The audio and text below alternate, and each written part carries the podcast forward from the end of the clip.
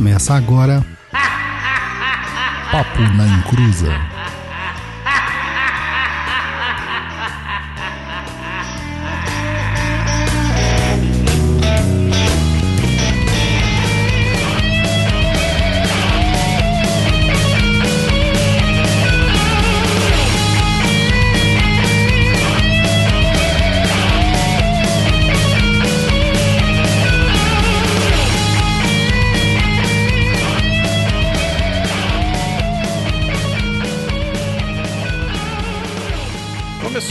Aqui é Douglas Rainho e só tenho uma coisa a dizer pra vocês.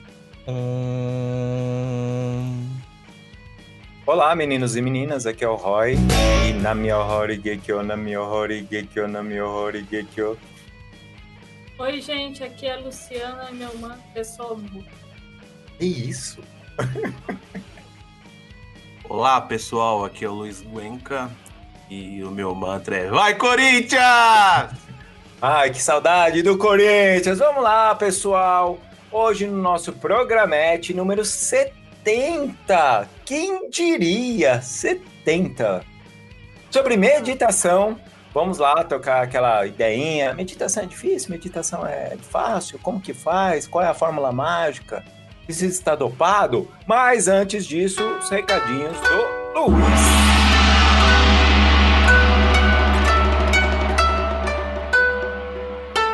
Recados do japonês, né?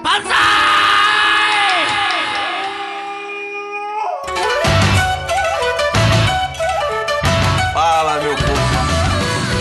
Finex, quarentenado, tudo bem com vocês? Já descobriram até mesmo os cantos mais obscuros das suas mentes nesse isolamento? Pois é, meu povo, por isso que a gente está aqui, para aliviar um pouco essa tensão. Mas antes de mais nada, quero dizer que a galera tem perguntado muito sobre o nosso programinha Contos de Terreiro número 2. Só que a gente precisa de ajuda de vocês para vocês mandarem aqueles relatos pra gente. O pessoal aí acho que tá com medo, não está mandando uma quantidade é, suficiente pra gente montar aí um cronograma de três horas, né? Bom, vamos lá. Envie aquele seu relato no nosso e-mail maroto, contato arroba beleza? É ponto .co, viu, gente? Não tem um M mesmo no final. É, não precisa ser basicamente algum conto terreiro, pode ser qualquer história aí que você tenha um cunho espiritual ou sobrenatural, beleza? Aguarda a sua historinha lá pra gente montar o Contos de Terreiro número 2. Temos uma novidade muito importante agora para essa quarentena. É, a editora Book 2 está imprimindo o eixo usada por demanda. Êêê! Agora você pode adquirir o nosso bestiário em lojas online como Americanas, Submarino, Shoptime, Casas Bahia, Extra e Ponto Frio. Corre lá e já adquire o seu. Aproveita aí a quarentena já para colocar a sua leitura em dia. E a nossa programação de quarentena com as nossas lives lá no Instagram. Vocês têm curtido? Tá da hora, né? Lá no perfil do Papo tá rolando várias lives com os nossos convidados de perguntas e respostas, aquela caixinha do inferno que vocês gostam tanto. Tá rolando no perfil do Instagram do Douglas por enquanto. Segue lá no arroba douglasrainho7, beleza? Para quem não conhece, tá chegando agora, nossas redes sociais são www.facebook.com.br papo na encruza, twitter.com.br papo encruza, instagram.com.br papo na encruza e o nosso e-mail é contato arroba perdido.co. É só o C e o O, não tem o M, beleza? Agora, você gosta tanto da gente e quer nos ajudar? Temos várias formas para que isso ocorra. A primeira e melhor forma é compartilhando o nosso conteúdo nos seus grupos de Facebook, no seu Instagram, com a galera do WhatsApp e até mesmo no boca a boca, mantendo a distância aí do Covid, beleza? E, enfim, chama todo mundo aí para curtir e nos seguir e nos prestigiar. E se você quiser é, nos ajudar e obter conhecimento, temos também o nosso blog lá, www.perdido.co. Temos cursos do Roy, da Luciana e do Douglas, e é uma listagem disso lá no blog disponível nos grupos do Papo na Encruza, você também, para vocês arrasarem de estudar. Agora, se você está querendo ficar descoladão com a nova moda da macumba, entrar em nossa loja com as estampas exclusivas do PNE, acessa lá galerapix.com.br barra papo na encruda. E para conhecer mais o trabalho do Roy e da Luciana, vai lá no Instagram deles. O do Roy é arroba Roy Mesquita e da Luciana é arroba Lucy Fidelis. O Lucy é com Y, beleza, pessoal? E tá querendo ajudar ainda mais a gente de outra forma? Temos o sistema de apadrinhamento para você nos ajudar com um valorzinho mensal e manter as coisas aqui funcionando no reino da Umbralândia. Acesse o site lá do Catarse, www.catarse.me barra Papo na Encruza e tem o PicPay, picpay.me barra Papo na Encruza. E assim, todo tipo de ajuda é bem-vindo pra gente, beleza? Então é isso aí. Fique ligado que a gente continua nossa programação aí de quarentena aí com mais lives aí lá no Instagram. Mas antes disso, Luiz. Temos aquele momento de quem? De quem? Da nossa diva, diva. do Exusada.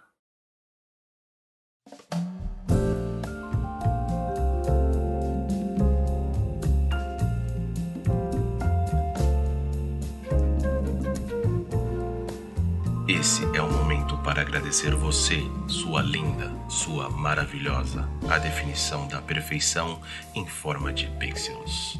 Em todas as encruzas da vida, passei e não encontrei alguém como você. Só você, nossa diva, nossa musa, nossa deusa, Luana Tobias Itikava. Esse é um programa para vocês, como todos os demais. Nossa apoiadora na categoria Exu Chama Dinheiro muito obrigado por nos permitir estar a seus pés. Me pisa, me pisa, me pisa, nossa deusa.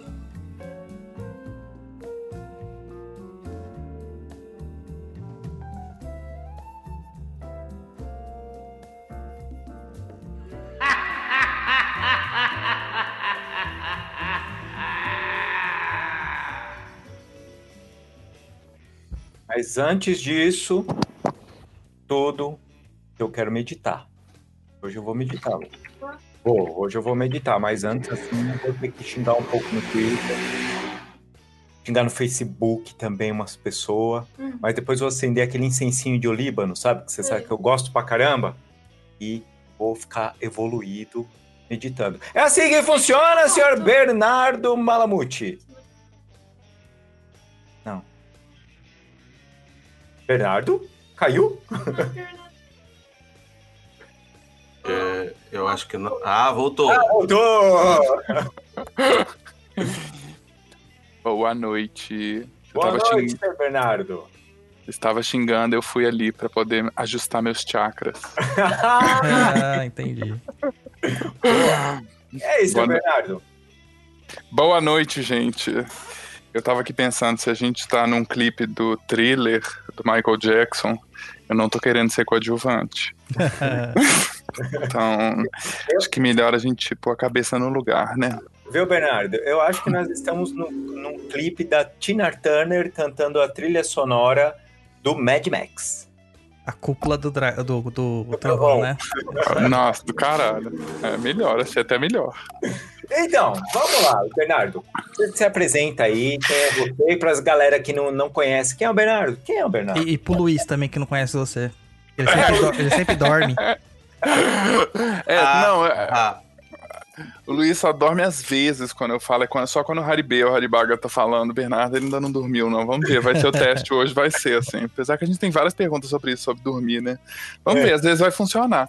É... Cara, o problema é que assim, eu durmo muito fácil.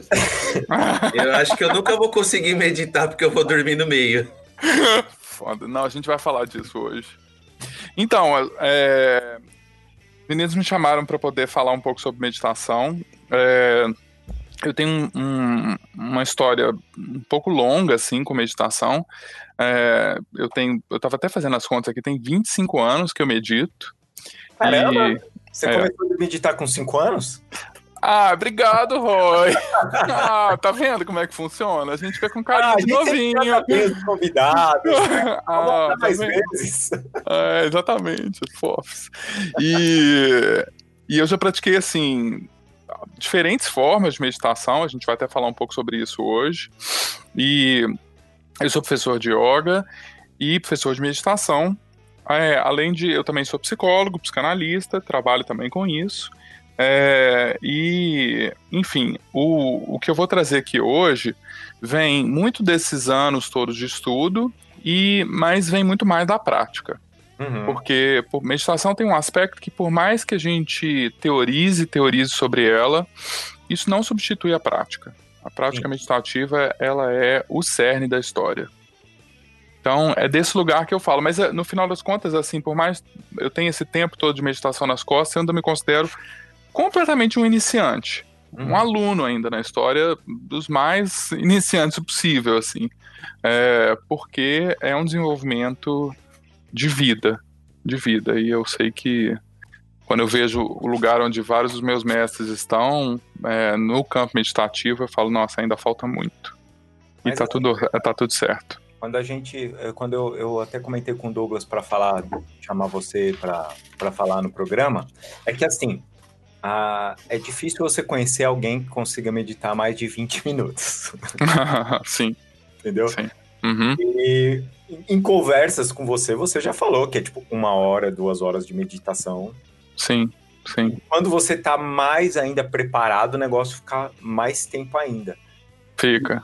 E eu não conheço ninguém que chega, assim, conhecer de bater papo, pessoas que consigam chegar nesse nível da meditação. É. Então, quando é, numa conversa com você, tanto com o Uhum. André também, o André falando que ele faz meditações longas, o André que é Uhum. nosso padrinho, o André também estava tava online agora na- no, no chat do YouTube. E, e aí eu olhei e falei, cara, peraí. O Bernardo é uma pessoa legal para falar sobre isso. E o que, que aconteceu? Como no, no programa passado nós comentamos, falamos sobre o Mulu, e aí. tá na- a gente ainda tá, pessoal. Se você estiver vendo isso no futuro, sorte sua, né? Que você está Total. vivo. Pode ser que nós não estejamos. de repente, né, nós não estamos aqui mais presentes, né?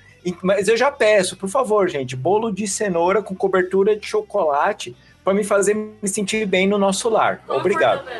A vela não precisa vela, só o bolo de cenoura e a, é, e a Não, cobertura. É só eu bater palma três vezes, pau três vezes. Roy Mesquita, Roy Mesquita, Roy Mesquita. Bolo de cenoura. Só isso, gente. Maravilhoso. E de repente, né, fazendo essa, essa ajuda aí, de repente eu começo a operar uns milagres, não sei, mas vamos voltar para o nosso assunto. Eu já falei que o meu padê é pipoca, é, paçoca e uma xicrinha de café do lado, sem açúcar. Senão Sem eu amaldiçoo. Caraca. Já que nós estamos nisso, Douglas, qual que é o seu, se você vier a morrer agora na... Um Big Mac com Coca-Cola, cara, com certeza. Ô Douglas, e se a pessoa comprar naquela promoção de R$14,90 que vem dois lanches? Vai ficar melhor, não vai? Pode comprar, não tem problema. Não importa o preço, importa é entregar. Tá bom, tá certo. Pega onde, Douglas? Pode ser dentro de casa? Não tem problema. No meu caso, pode ser qualquer lugar, mano. É o meu também. Ah, Eu- Porque a minha meta, a minha meta é ser uma deidade, entendeu? Então eu quero que todo mundo me cultue. É, vou- é, o Roy já está fazendo o meu, meu ícone. Em Isso. breve ele vai liberar aí pra vocês meu ícone. Todo mundo pode pôr no altar e me cultuar. Não tem problema. Acenda a vela branca, porque eu sou da paz. Aham. Entendeu? E coloca lá Big Mac Coca-Cola. É isso que eu quero. Ótimo. Pode me Boa. cultuar. Coca-Cola com gelo ou sem gelo? Gelada, claro, sempre. Com muito Ótimo. gelo. Tá bom. Com a Coca-Cola quente já era. Vai dar uma invertida. Até amaldiçoado, igual É, o Bernardo falou. Eu quero ser, eu quero ser uma deidade. Essa é a minha meta. Perfeito. Ai, Luiz, meu Deus. se Eu- você morrer agora no Corona, como que a gente pode fazer pra entrar em contato no astral com você? Cara, você pode aparecer lá com. Lá não, Luiz, senão o pessoal vai ter que morrer. Não, pode aparecer com um prato de batata frita do Outback. Ah, aquela Caraca! Com Hum, bastante queijo e bacon em cima. É, a gente vai saber E- o porquê que o Luiz morreu já, né? É, exatamente. Não e é Coca- e Coca-Cola gelado. Tá. E tem que estar vestido com o uniforme do melhor time do mundo, o Tem que Corinthians. cantar o hino pra chamar. Exatamente. Perfeito. Luciana, caraca, você viu como esse programa de meditação, onde o povo manda assim, mensagem, vocês, como que é que eles falam? Que a gente faz no programa? Dispersa demais. É mesmo, a galera reclama. É isso, gente, a gente tá confinado, deixa a gente. Ah. Lu, e você? Pra ser Ah, chamada? Tem que colocar bala fina. Bala Vai fine? tubinho. Ah, e o tá. vermelho. Não é pra vir com aquele roxo. Aquele ácido. Isso. Ah, o ácido. Isso, Tá, Hum, tubinho acho- da bala fine. Isso. Ah. Achei bom. É. Achei bom. vermelho. O vermelho. E aí Tá. é o que tem açúcar. Se vier com aquele que não tem o, o ácido de volta, Ah. eu vou pegar eles e vou enfiar no. Ô, Roy, deixa eu só dar um recadinho antes que alguém faça uma pergunta. Ah. É o seguinte, viu, gente? O programa aqui, cada um na sua casinha, viu? E... Isso. Nós não estamos reunidos, todos nós, num quarto, numa sala. É cada um na sua casinha. Os únicos que estão juntos aqui são o Roy e a Luciana, pelo simples motivo que eles são casados. Então, É, Fora inclusive, inclusive, ninguém sabe se vai todo mundo permanecer casado depois da quarentena, porque tá, tá foda, bicho. não, o Roy e a Luciana vai porque eles já viviam juntos, A gente já trabalhavam vivia em juntos. quarentena. O que eu É, já já recebi de mensagem de amigo falando assim: acho que vou me, desvor- acho que vou me divorciar, você não tem noção. A Jaqueline perguntou, bala o quê? Bala fine. Isso. Aí, ó. Ah. E se as pessoas estiverem ouvindo e ainda não tiver acabado o corona, a gente já tiver morrido, Ah. e às vezes até morrido de velho, né? Porque Caraca, Oh, de repente nunca acabou elas o corona. podem fazer isso da casa delas, não precisa ir por não. Isso, pra ter Ah, é. Elas não morrerem também. Mas, Perfeito. gente, mas, gente, pensa o seguinte: todos os pedidos que vocês fizeram aí, as pessoas vão ter que sair. Por exemplo, se alguém quiser chamar o Douglas, vai ter que ir no McDonald's. Não, Não, delivery. tem delivery, me mano. Se alguém Delivery. quiser me chamar, tem que ir no Outback. Entendeu? Tem delivery também agora. Delivery. Você tá O muito meu atrasado. não. O meu, como, como eu vou operar milagres, as pessoas têm que fazer coisas a mais, que é tentar se sacrificar na rua. pra fazer um bolinho de Nossa, mas cenoura. não dá nem pra fazer em casa e dá pra você de qualquer jeito? Não, tem que ser um bolo de A cenoura. pessoa faz. Então, mas ela vai precisar ir na rua pra Por comprar quê? cenoura, farinha. Não, ela pede pelo. pelo Delivery? Ah, é? Tem bolo de cenoura delivery Não, também? não tem, ó, ter, vai ter mercado no delivery. Ah, é verdade, ele, ele só compra no mercado e agora tá louco. É muito É, tempo em casa. Muito tempo em casa. Então vamos lá, pessoal. E aí, o Bernardo, ele, como ele medita durante muito tempo, eu falei, cara, estamos aqui corongados, tudo dentro de casa, nós, ó, dia 10 do 4 de 2020, né? E eu falei pro Douglas, falei, Douglas, não seria legal, já que a gente falou de Homolu, e foi um programa bem legal, eu, eu tava com cagaço do caramba de fazer esse programa e ficar pior, mas eu tenho certeza que agora o programa vai ficar pior por causa do, do Bernardo.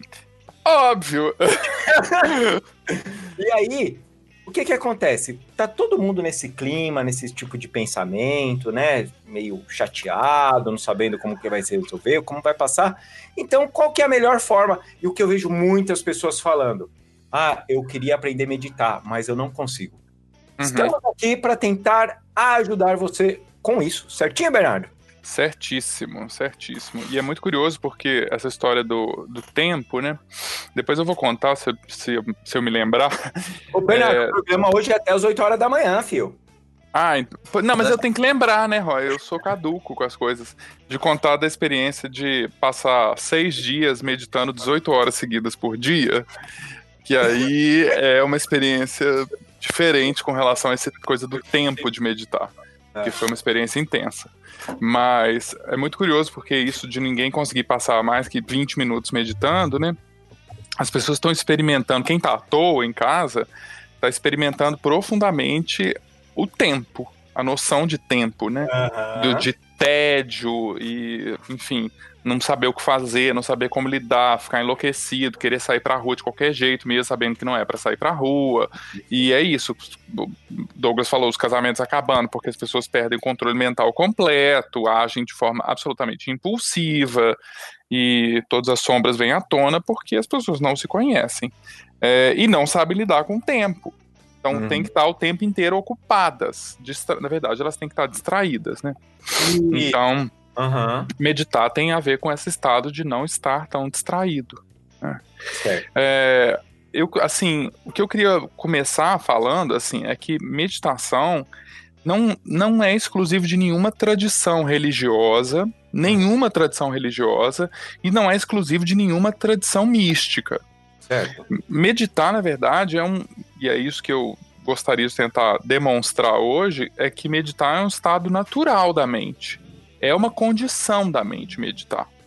Meditar é uma. uma é, é muito natural para nossa mente. Uhum. Só que a gente é muito acostumado a se distrair o tempo inteiro. né? É, quando as pessoas falam que elas não conseguem meditar, não é exatamente. Bom, elas não conseguem várias coisas. Elas não conseguem aquietar, elas não conseguem observar e elas não conseguem lidar com o fato de estar consigo mesmas. Hum, Porque para meditar elas não precisam fazer nada. uhum. Elas só precisam estar ali, né? E a gente vai falar um pouquinho sobre isso, essas técnicas, né? Assim, é, a meditação, o que eu vou trazer hoje aqui sobre meditação, ela vem, então, não vem de nenhuma tradição religiosa ou mística específica, né? Eu tenho alguns autores e alguns mestres que são minhas referências, assim, nesse campo, e das experiências que eu passei com relação a isso, as técnicas que eu testei e que de fato eu ensinei para os. Eu dou aula de, de yoga tem, sei lá, mais de 10 anos e, e eu vejo eficácia nas técnicas. Então, é, eu acho que é super importante a gente começar tirando esse negócio de achar que para meditar eu preciso pôr um incenso, eu preciso pôr uma música indiana e sei lá o que, não sei o que, o povo acha que tem que fazer, não. Mas é, não precisa de um nada espaço disso. Zen na casa. Precisa ter um espaço Z, pôr uma cachoeirinha de pedrinha Aham. e, sei lá, né, um colchãozinho de yoga, a roupa de yoga tem que estar no pôr do sol, porque se não tirar foto pro Instagram não tá valendo, né? Aham. Enfim, é, bom, meditar não é nada disso. É, e eu vou falar um pouquinho também da neurociência da meditação, que é um outro aspecto que é importante a gente falar, né? Assim, é, meditar basicamente é, é um estado de observação da própria mente, né? É, envolve dois, duas habilidades, assim, que é a atenção plena e a introspecção. Coisa que a gente já, mas eu já já, já é, destrincho o que, que é isso, né? Do ponto de vista neurocientífico, assim, a gente fala que essa habilidade ela se chama metacognição, que é a capacidade da mente de observar a própria mente. Certo. E isso é o estado meditativo. É a, é a capacidade da gente manter uma atenção plena na a mente observar a própria mente a ponto de você conseguir deixar que as distrações não te tomem, não te roubem de si mesmo. né? É, meditar, gente, não é ficar sem pensar. Isso é a primeira Isso. coisa que precisa ser dita, porque. Esse é, a, é, a, é o, eu acho que é o maior dúvida que as pessoas têm é falar assim, eu não consigo ficar sem pensar nada. Uhum, uhum, porque isso é impossível. Na verdade, a hora que sua mente absolutamente parar, você morreu.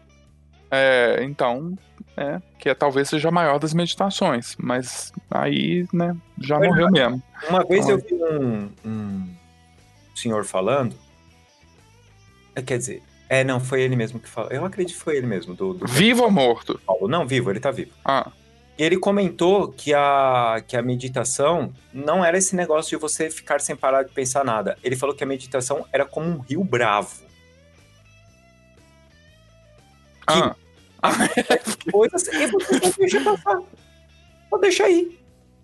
É, não represar não o seu, é que você não seu tem que represar os pensamentos, né, no caso. Ele, tipo, tá indo o rio, você deixa. sim, isso é um, um dos aspectos do meditar. Que é deixar o fluir do, dos pensamentos, mas não é a totalidade do ato de meditar. É. Porque é, existe o aspecto da, da atenção plena e, e da introspecção, do monitoramento mental. Já, uhum. já vou chegar um pouco nisso. A história é que, assim, primeiro a gente precisa entender que não existe parar de pensar. Tá. O que existe é você realmente não se entreter com seus pensamentos. Boa. Você não, porque a gente começa uma história mental, vem uhum. um pensamento e a gente se entretém com aquele pensamento, a gente desenvolve aquela história. E quando você vê, você tá lá fazendo lista de supermercado, é, você tá pensando em tudo. É, tudo que você não fez semana passada, tudo que você tem que fazer na semana seguinte, é, enfim. E aí você se perdeu. Você se perdeu entretido nos próprios pensamentos, né? É, bom, toda vez que você se entretém nos seus pensamentos e naquele momento você se dá conta que você se entre, tá, tá entretido, você se entreteve. Nesse momento onde você se dá conta que você se entreteve, é o momento onde você está meditando. Olha! Esse é, um, é o momento onde você percebe a própria mente. Você entende? Porque existe o rio, como eu vou usar essa, essa imagem, que é uma imagem bem clássica, né? Existe o rio, e aí você não está mais dentro do rio. Você saiu do rio, você falou, nossa, olha que rio que eu estava seguindo. Oh, legal. E aí, por um ou dois segundos no começo, você não está mais dentro do rio. E aí, logo em seguida, você distrai e cai de novo no rio dos pensamentos, né? Então, não é exatamente ficar sem pensar, mas é a capacidade de conseguir observar a natureza da sua mente funcionar. Né? E claro, conforme a gente vai aprofundando a prática, porque a prática meditativa ela tem muitos níveis de profundidade. Né? Conforme você vai aprofundando a prática, chega um ponto aonde esse rio ele não importa mais. Tá. Ele não deixa de existir. Ele está lá, mas ele não, ele, a gente não tem que nem mais vigiar a existência dele, porque ele realmente não importa mais. Ele ficou para trás. Né?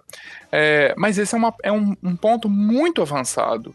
E o que as pessoas experimentam, a maioria das vezes, é uma impaciência profunda de eu, eu sentei, eu nunca meditei na minha vida. Não consegui ficar 10 minutos fora do Instagram e quero meditar duas horas. Você não vai conseguir.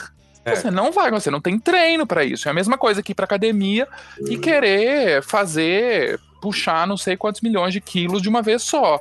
Uhum. Você vai se rebentar no primeiro. Ou você não vai conseguir tirar o peso do chão, ou você vai se rasgar todo. É. É, ou seja, vai dar merda de qualquer jeito. Então, assim, não, não é assim que a gente faz. E aí fala, ah, não consigo meditar. Pô, mas sentou uma vez, ficou três minutos e pensou e achou que não consegue, é, é, é né, uma falta de resiliência no treino da história. Uhum. Ou, na boa, é, é subestimar os caras que a gente considera que são os mestres, que passam uma vida meditando, e aí você senta lá, fica três meses, ah, não quer. Pô, Ai, que coisa chata! É, exatamente. É, e olha só, é, é importante dizer que o tédio faz parte do processo meditativo. Olha. Existe um aspecto do, do processo meditativo que é o tédio. Mas o tédio ele precisa ser superado e tem técnica para superar isso. Mas ele vai acontecer. Ele vai acontecer. E é um grande perigo para meditadores mais experientes. É quando a gente entra no estado que, a gente, que os budistas chamam de lassidão, né? Que é quando o tédio ele toma conta e o sujeito ele não consegue mais ter a vivacidade para o mundo, né? O, um dos meus professores, assim, que é o Alan Wallace, ele fala que vários monges já contaram para ele que quando a gente entra nesse estado de tédio profundo com, com a meditação, os monges eles começam até a emburrecer, porque as coisas começam a ficar você se destaca tanto de tudo que, que nada interessa muito mais. Então é preciso superar até o tédio, mas o tédio acontece até com grandes, grandes meditadores, né? Então, assim. São riscos que pode acontecer. Sim, sim. Então é importante a gente ter clareza que não é exatamente essa história de ficar sem nada na cabeça nem ficar sem pensar né? Uhum. É, agora, a grande questão é a gente entender como desenvolver. Então, eu vou, eu vou repetir várias vezes esses dois aspectos, porque é, a, é o cerne da história. É. E, eu, e eu tô me baseando muito aqui, sim, no, no, no, meu amado professor, no Alan Wallace, que é a atenção plena e a introspecção, né? Então, assim, como que medita, né? Como que, que eu, como que eu faço isso, né? Então, vamos entender esses dois, esses dois é, conceitos para aí a gente trabalhar um pouco o que, que é a prática, né? É. A atenção plena, ela é o fato é o tal do mindfulness, que está super em voga, super na moda. Os executivos querem mindfulness para serem mais produtivos. E, e gente, assim, é, isso não é exatamente o objetivo da meditação. Não é você ser mais produtivo no trabalho, você conseguir ser criativo e um executive fenomenal. Não, isso não é o objetivo da meditação. Isso até acontece, você se torna mais produtivo, mais focado, menos distraído, mais criativo, mas isso é um efeito secundário. É, a, o mindfulness, ou atenção plena, é o estado de engajar a sua mente com um objeto particular. Esse objeto, ele pode ser uma imagem, então eu posso meditar numa imagem, eu posso pôr, sei lá, uma imagem de Buda na minha frente e meditar nessa imagem. Esse, Esse objeto é contemplativo, é Sim, é um estado contemplativo, é contemplar. Tá. Só que contemplar é a gente conseguir observar e aí que vem a dificuldade, sem interferir. Hum. É, e a gente já vai falar disso, da observação sem interferência. É, esse objeto que eu me engajo a minha atenção nele pode ser, por exemplo, a minha respiração. Eu dirijo a minha atenção à minha respiração. Então, a atenção plena, ou mindfulness, é qualquer atividade onde eu engajo a minha mente com um objeto particular. Né? É, o outro construto que é importante para a gente, então, é a introspecção. Falei que são as duas qualidades necessárias. Né?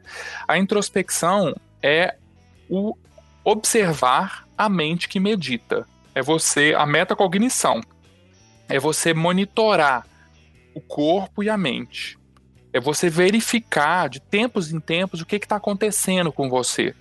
É um monitoramento interno, tanto do corpo quanto da mente, porque é importante meditar de coluna ereta, e a gente vai falar depois por quê. Mas a introspecção é de vez em quando você vê se você ainda está sentado retinho ou se você ficou com barriguinha de vovô.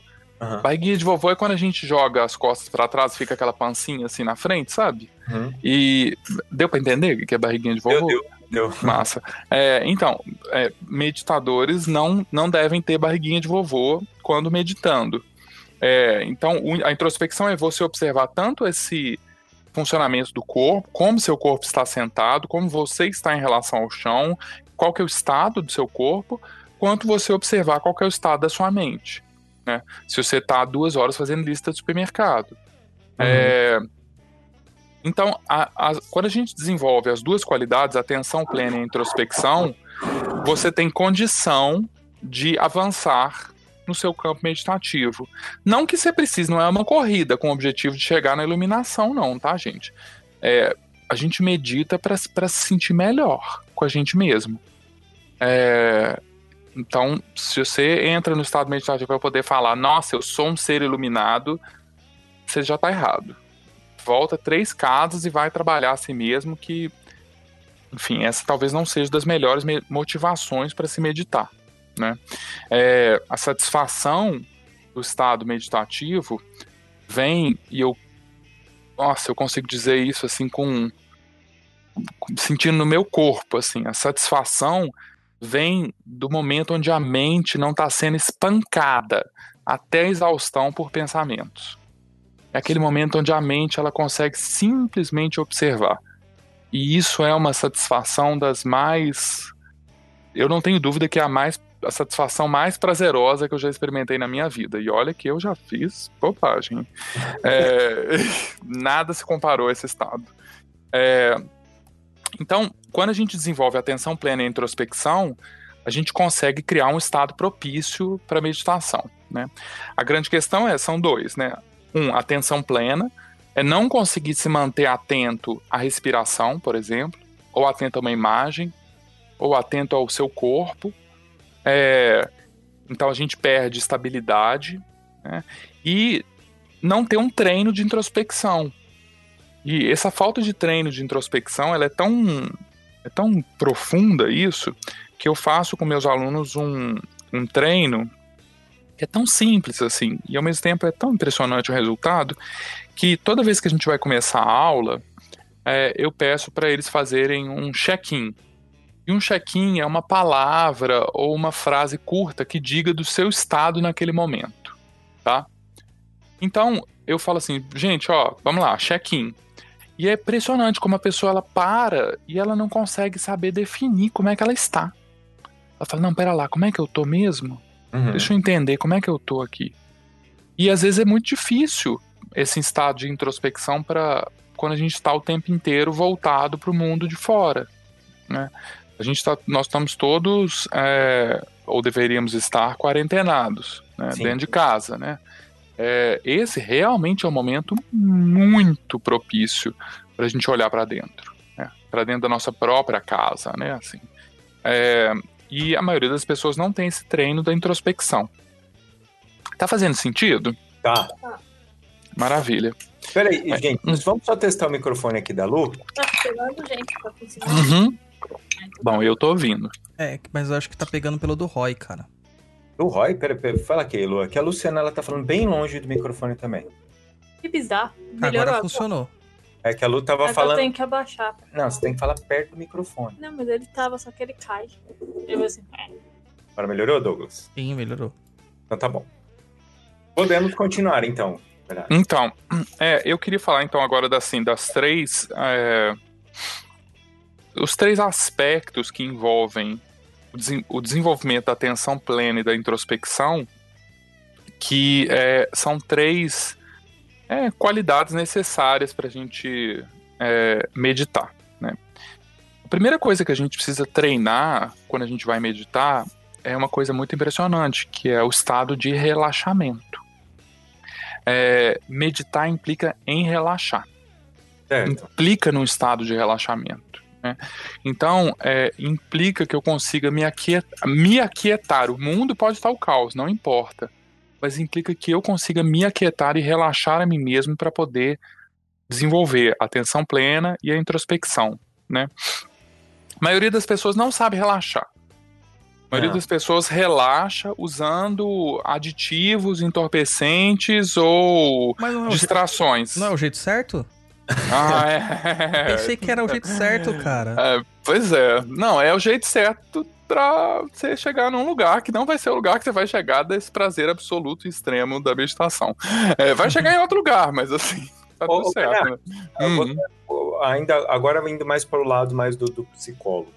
É, uhum. esse negócio da pessoa não conseguir relaxar é porque a vida inteira a gente é cobrado, né? Desde a infância, vendo as pessoas, não, tem que trabalhar, tem que fazer, tem que trabalhar, Sim. tem que trabalhar, tem que trabalhar, tem que trabalhar, tem que trabalhar. Sim. E aí, quando você passa da, da, da juventude, da adolescência para a vida adulta, é a única coisa que você, você tem que parar de fazer tudo que é divertido, tudo que é gostoso, não sei o que lá, porque daqui para diante a vida é isso. Dois. Dura. Dor e, sofrimento, é local de expiação. Como é que, é que o povo espírita fala? É terra de expiação? Sei lá como é que eles é, falam. É, terra de expiação e provas. É, provas, é isso mesmo. É, que aqui é esse lugar aqui de prova e, e expiação. E aí, a, a, foi que você comentou lá no início. A pessoa senta, fica três minutos e já não consegui, porque não sei o que lá, já não consegui. Mas é, as pessoas a, acredito que elas precisam dar um presente para elas. E normalmente a gente pensa em presente iPhone. É, é, é. é né? Coisas materiais que daqui 10 minutos você tá cagando. E o presente para você é você relaxar, você pensar em você, você uhum. se melhorar. Mas só que a gente, nós somos o tempo inteiro bombardeado. É, é que não dá, se você tem que acordar cedo porque você tem que trabalhar e você tem que dormir à noite enquanto tá todo mundo eh, você tem que trabalhar à noite enquanto tá todo mundo dormindo e não sei o que lá, e vira uma loucura. Sim. Sim. Né? Então, é. eu, essa parte da meditação, a sensação que eu tenho é que está cada vez mais longe da, da, da vida, né? Sim, as pessoas acham, elas existe um julgamento em cima disso, assim, né? Nossa, fulano tem tempo para meditar, eu não tenho tempo para meditar. É, assim, nós relaxar, é como se é realmente uma, uma coisa de como se o estado de relaxamento ou de meditação fosse pra gente à toa, né? Isso. Tá, é pra ah. gente à toa, porque eu tenho que trabalhar. É, bom, é, inclusive o Bruno Latour soltou um texto ontem que eu recomendo demais, assim, depois eu, se vocês quiserem eu mando, é, sobre isso, assim, sobre esse momento que a gente está vivendo uma crise gigantesca, da gente pensar que vida você quer. Porque não é porque foi dito para você que você tem que trabalhar, que você não pode relaxar, é, que você tem que viver dessa maneira. E outra uhum. coisa, é muito impressionante como é que a gente vai descobrindo que esse, esses, esse falso relaxamento por via de aditivos, e o Instagram, o Facebook, o Netflix, a pizza, a cerveja, que são uma delícia. Tudo isso é uma delícia, é uma delícia. Mas isso são falsos relaxamentos. Tanto que a gente precisa descansar depois. Aquilo te cansa, existe um cansaço que gera. Né? Nossa, quantas pessoas eu tenho ouvido esses últimos dias falar de uma estafa do uso de rede social? É, hum. Porque aquilo não é relaxamento. Relaxamento é outra história, né? É, então, assim, a gente é, de fato, é, doutrinado a não relaxar, simplesmente trabalhar, produzir, gerar dinheiro, gerar lucro. Para quê? Isso. Para quê? Né, assim, porque é isso que eu falei antes sobre a motivação. Existe uma coisa que no começo da meditação você precisa ter muito claro qual a sua motivação, porque não vai ser fácil não é, não é exatamente muito fácil você se manter numa disciplina meditativa. Uhum. É, porque, porque a mente ela é birrenta, ela não foi treinada. Então, é, se a sua motivação é, for para postar no Instagram que você medita, essa é uma motivação que não é boa o suficiente. Não vai ser. Isso não vai conseguir te sustentar. Né? É, a, a história, é, quando a gente olha, então, para que das coisas, o para que que eu tô meditando, né? Ou para que que eu tô, qual que é, qual, o que que eu quero nesse momento uhum. da minha uhum. vida, o que que me tra, o que que me traz nutrição nesse momento da minha vida. É, e muitas vezes a gente fala assim, nossa, eu tô cansado. Bom, então se você está cansado, você precisa aprender a descansar. Descansar, isso. Né? E, e a aprender a descansar, porque a gente desaprendeu a descansar. Né? Eu acho incrível bicho, né? Eu tenho gatos em casa, eu acho incrível gato, cachorro, como é que eles. Mas gato, que é mais instintivo, é muito impressionante. Né? Eles se estressam, passa cinco minutos, eles estão em profundo relaxamento. Estão uhum. lá deitados, dormindo, assim. A gente não, a gente estressa e carrega, estressa no trânsito, carrega para casa, chega em casa, continua brigando, leva aquele aquele estresse do trânsito uma semana, aí, aí vai assistir, rendendo aquele negócio, né? Aí vai assistir aquela sériezinha que vai te deixar bem tenso antes de dormir, aí você dorme uma merda. É, ou assiste aquela série comédia bosta que que na verdade assim simplesmente distraiu e o rio interno tá lá um furacão. É, tá um é. furacão, uma tempestade interna, né? Eu Porque vou sair desse programa. Aqui. Estou saindo desse programa agora. O Bernardo tá acabando com a minha... os meus divertimentos. Caramba, não. mano. Daqui a pouco não, é só a... ele falar que Coca-Cola faz mal. Aí não, ferrou. É... Nossa, Bernardo, aí não. não, não. A amizade vai acabar. Não, gente, eu tô falando assim, a história é uma de... hoje tomar cerveja é uma delícia, comer pizza é maravilhoso, uma Coca-Cola, um roto-router interno às vezes é importante, né? Mas assim, é... a história aqui é entender que isso não é relaxamento. Isso é Entendi. é distração. Ótimo. Isso é distração. É outra história. Relaxamento não é distração, né? É... então, desenvolver o estado de relaxamento, conseguir você estar na sua presença, sem interferir, não é fácil. Basta, então, o primeiro comando que a gente poderia dar de como que eu começo a meditar. Bom, eu sento, eu me assento, eu preciso sentar em chinesinho, em postura de lótus, meia lótus, uma perna para cima da outra. Não, você pode sentar numa cadeira. Obrigado. É, Meu joelho não, não permite. Tranquilíssimo, pode sentar numa cadeira, mas é importante que as suas costas estejam desencostadas. Porque ah, é? sim, porque as costas elas têm que estar retas. Porque quando as costas estão retas, a gente abre a capacidade para o pulmão se ampliar e a gente fica mais estável com as costas retas. Olha. A gente fica mais estável. Você precisa dar uma, uma levantadinha assim na bunda para poder se assentar direito, para a pelvis girar. A pelvis ela torce um pouquinho para frente, então com isso você alinha a sua coluna e você tem um estado de estabilidade maior, né? No então, começo o... dói, Bernardo, as costas? Ou... Demais, demais. Ah. No começo dói as costas, dói as pernas, incomoda, porque a gente não, a maioria de nós não tem musculatura sentar, na né? lombar, né? a gente não sabe sentar. É. não sabe sentar, né? É, vários treinos é, meditativos, é, eles começam com o treino de se assentar, né? Como se assenta, né? Tem um, um livro, eu até recomendei ele para um, um amigo semana passada que chama Mente Zen, Mente de Principiante. É, o primeiro capítulo inteiro do livro ele é só sobre como se assentar, né? É, e é um livro muito bom e porque a gente realmente a gente não aprende a sentar. E não tem musculatura na lombar, nem, na, nem no abdominal, nem no abdômen. Então a gente fica com as costas frouxas. Mas então, é. sentei, ok, consegui. Primeiro passo feito, sentei, pé no chão. E aí, os dois, se eu tô numa cadeira, é importante que os dois pés estejam apoiados no chão. Se, se eu não alcanço o chão, põe uma almofadinha embaixo dos pés para que eu fique com eles apoiados, né? É. É, e aí eu posso seguir uma instrução simples de atenção plena, que uma é. Pergunta. Uma pergunta. Diga. Precisa ser descalço, pode ser de tênis, pode ser de pantufa. Pode ser de tênis, pantufa, não precisa ser descalço. Claro que existe um aspecto, aí a neurociência que diz que quando a gente está descalço, a gente consegue estados de relaxamento mais profundos. Legal. Porque a gente tem terminação nervosa no pé inteiro, né? Uhum. Então, eu, enfim, quando eu tô com meus pés apoiados no chão, o corpo sabe o que, que é chão e o que, que é sapato. Tá. O corpo sabe isso. É, então, eu vou dar uma instrução de atenção plena simples, que é observe sua respiração. Então, eu posso começar por aí, né? O relaxamento vai ser eu simplesmente observar minha respiração. Né?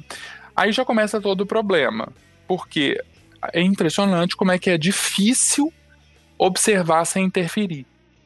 Porque logo que eu dirijo minha atenção para a respiração, eu começo a controlar o tanto de ar que entra, o tanto de ar que sai. Aí eu tenho que respirar mais profundo. E a gente começa com as neuroses, né? Ainda mais agora em tempo de coronga, né? Nossa, será que eu tô respirando direito? Quanto que tá minha capacidade pulmonar? Bom, não, é respirar sem interferir, relaxar na respiração. E aí existe uma técnica para isso, que é você é, se concentrar um pouco mais na expiração. Relaxa na expiração. Veio um pensamento, expira esse pensamento. Deixa uhum. ele embora. Para onde eu dirijo minha atenção? Se eu estou dizendo de atenção plena, eu dirijo minha atenção para o pulmão, eu dirijo minha atenção para as costas. Bom, na prática é, que eu, na tradição que eu venho, a gente vai dirigir a atenção para as narinas ou para a parte entre as narinas e o lábio superior, para essa região aqui do buço. É, a gente vai observar esse lugar. Então, de preferência, dirige sua atenção para as narinas. Existem momentos ou técnicas mais avançadas onde eu vou dirigir minha atenção para a ponta do nariz, para o meio das sobrancelhas, para a ponta do queixo. Cada um desses locais tem funções diferentes. Mas, se eu conseguir observar a, só minhas narinas, já está maravilhoso.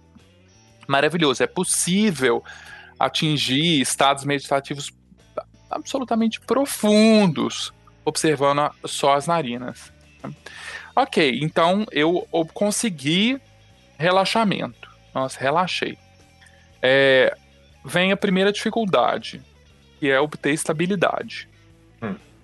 A obtenção da estabilidade é a gente conseguir continuidade. Então, porque a gente senta, aí observa, hum, inspirei, expirei, inspirei, expirei, meu PlayStation tá ligado na televisão, como é que. E foi embora. Né? Uhum. E aí, assim, perdeu, já perdeu. Não tem. Então, se o primeiro, o primeiro a primeira, vamos dizer assim, o primeiro desafio é relaxamento, o segundo desafio é estabilidade, uhum. né?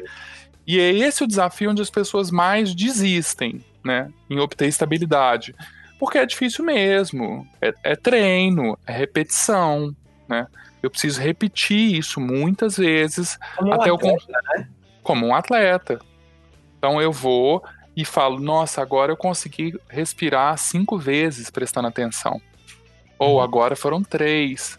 Nossa, consegui cinco antes, agora foram duas. É, é só desenvolver a introspecção e observando, continua observando, continua dirigindo sua atenção para isso. É, a estabilidade, ela vai vir da continuidade. Tá. É só você insistir. Ok? Então a gente tem, primeiro desafio, na, na obtenção, tô bem didático aqui, né? Sim, sim, então, não, tá ótimo. Atenção plena e introspecção. Para isso eu preciso de relaxamento e estabilidade. E a terceira coisa, a terceira qualidade necessária, o terceiro aspecto a ser desenvolvido é a vivacidade. É, é você se manter acordado, desperto, como os budistas gostam de dizer. Né? É, as pessoas elas dormem, né? Elas... né, Lu... Luiz tá aí ou ele já dormiu? Já dormiu. essa, pessoa, essa pessoa sou eu. É, exatamente. Não, é, bom, a maioria das pessoas tem dificuldade com isso. Uhum. Né? Com a, o que a gente chama da lassidão, a, leta, que a lassidão que gera letargia, que gera o sono. Né? Tá. Porque o corpo vai ficando pesado, a mente vai ficando pouco entretida, né? E aí a gente cai no sono. Bom, primeira coisa, que isso é uma dificuldade para muita gente. Primeira coisa, você tem que olhar. Você tá dormindo o suficiente? É isso que eu ia falar. Também não tem um cansaço do dia a dia. Uhum, não, uhum. Você ah, ficou é. quieto. Algumas pessoas usam Rivotril ou outras coisas para dormir. Eu uso andar de carro, cara, porque toda vez que eu tô dirigindo dá um sono da porra. Nossa, pessoal do Detran. é fácil me achar, é me achar dormindo no volante por aí. Jesus Cristo amado. Porque, por quê? Porque tem um estado de concentração ali é, e a sua mente vai ficando um pouco entretida. Então isso vai dando sono. Né? A gente aprende criando bebê, põe bebê dentro do carro e põe aquele movimento do carro e o bebê dorme, né? É, a letargia ou o sono é, é, é uma coisa que acontece. A primeira coisa que você tem que olhar realmente é isso. Você está dormindo o suficiente à noite? Porque se você não tá, ah, durmo 3, 4 horas por noite, não tem jeito, você vai dormir meditando. E tá Sim. ótimo, que bom. Não, que bom, você tá precisando. É, você não tá meditando, você tá dormindo, né? É, é outra história. Mas não dá para meditar dormindo, gente. Não existe isso. Ah, eu, med eu medito enquanto eu durmo. Não, mentira. Você tá dormindo. É outra e, história. Isso serve também para aquela pessoa que vai na palestra espírita e fala: Não, eu estou dormindo pro meu espírito aproveitar a oratória. Meu pai é, fala né? isso. Pai, se você estiver ouvindo. Delícia. Bom demais isso, né? Assim. Ai, então, não, a gente. Como então, é que é? Então, tá deitado. Eu vi uma pessoa que escreveu lá em cima no, no nosso chat, desculpa, eu não vou ler saber seu nome. Tem bastante gente aqui que falou. Eu não tô vendo o chat, tá, gente? Não, ah. tudo bem. É, que ele falou assim: ah, eu medito deitado. Então, é, é uma possibilidade. A gente chama de, de, de, de Shavasana, é, é. ou Shavasana. É, eu, é, é uma possibilidade para para se obter estados de relaxamento e é uma possibilidade de uma postura meditativa, sim. Só que se você não está acostumado, é a minha experiência é que a maioria das pessoas dorme. Uhum. maioria das pessoas dorme é, quando deitam, né? Eu preciso então, ler... Depois eu preciso ler uma mensagem aqui. Pode continuar. Tranquilo. É, então, é, é, melhor sentado, é melhor se assentar, né? É, a solução para se obter vivacidade, né, que é isso que combate a lassidão, que combate a letargia, combate o sono, é a introspecção. É você se interessar pelo que está acontecendo, você se interessar pelo que está rolando, né? Uhum. Existe uma técnica também que, particularmente, eu acho muito boa quando eu estou cansado e eu enfim, tô cansado e vou meditar é, para combater a lassidão, que é você, nessa hora que você começa a sentir que você tá indo, você se imaginar com o corpo cheio de luz. Você se imaginar com o corpo quente, iluminado. Você realmente visualizar o corpo quente e iluminado ali. Isso traz luz, traz vivacidade para o corpo, aviva o corpo de novo. Então, é uma técnica, mas, de novo, é técnica, gente. O monitoramento interno, na hora que a gente. Porque, assim, na verdade, meditar é divertido demais. Depois que você passa do tédio, é divertido demais. É um estado de atenção plena, onde, assim.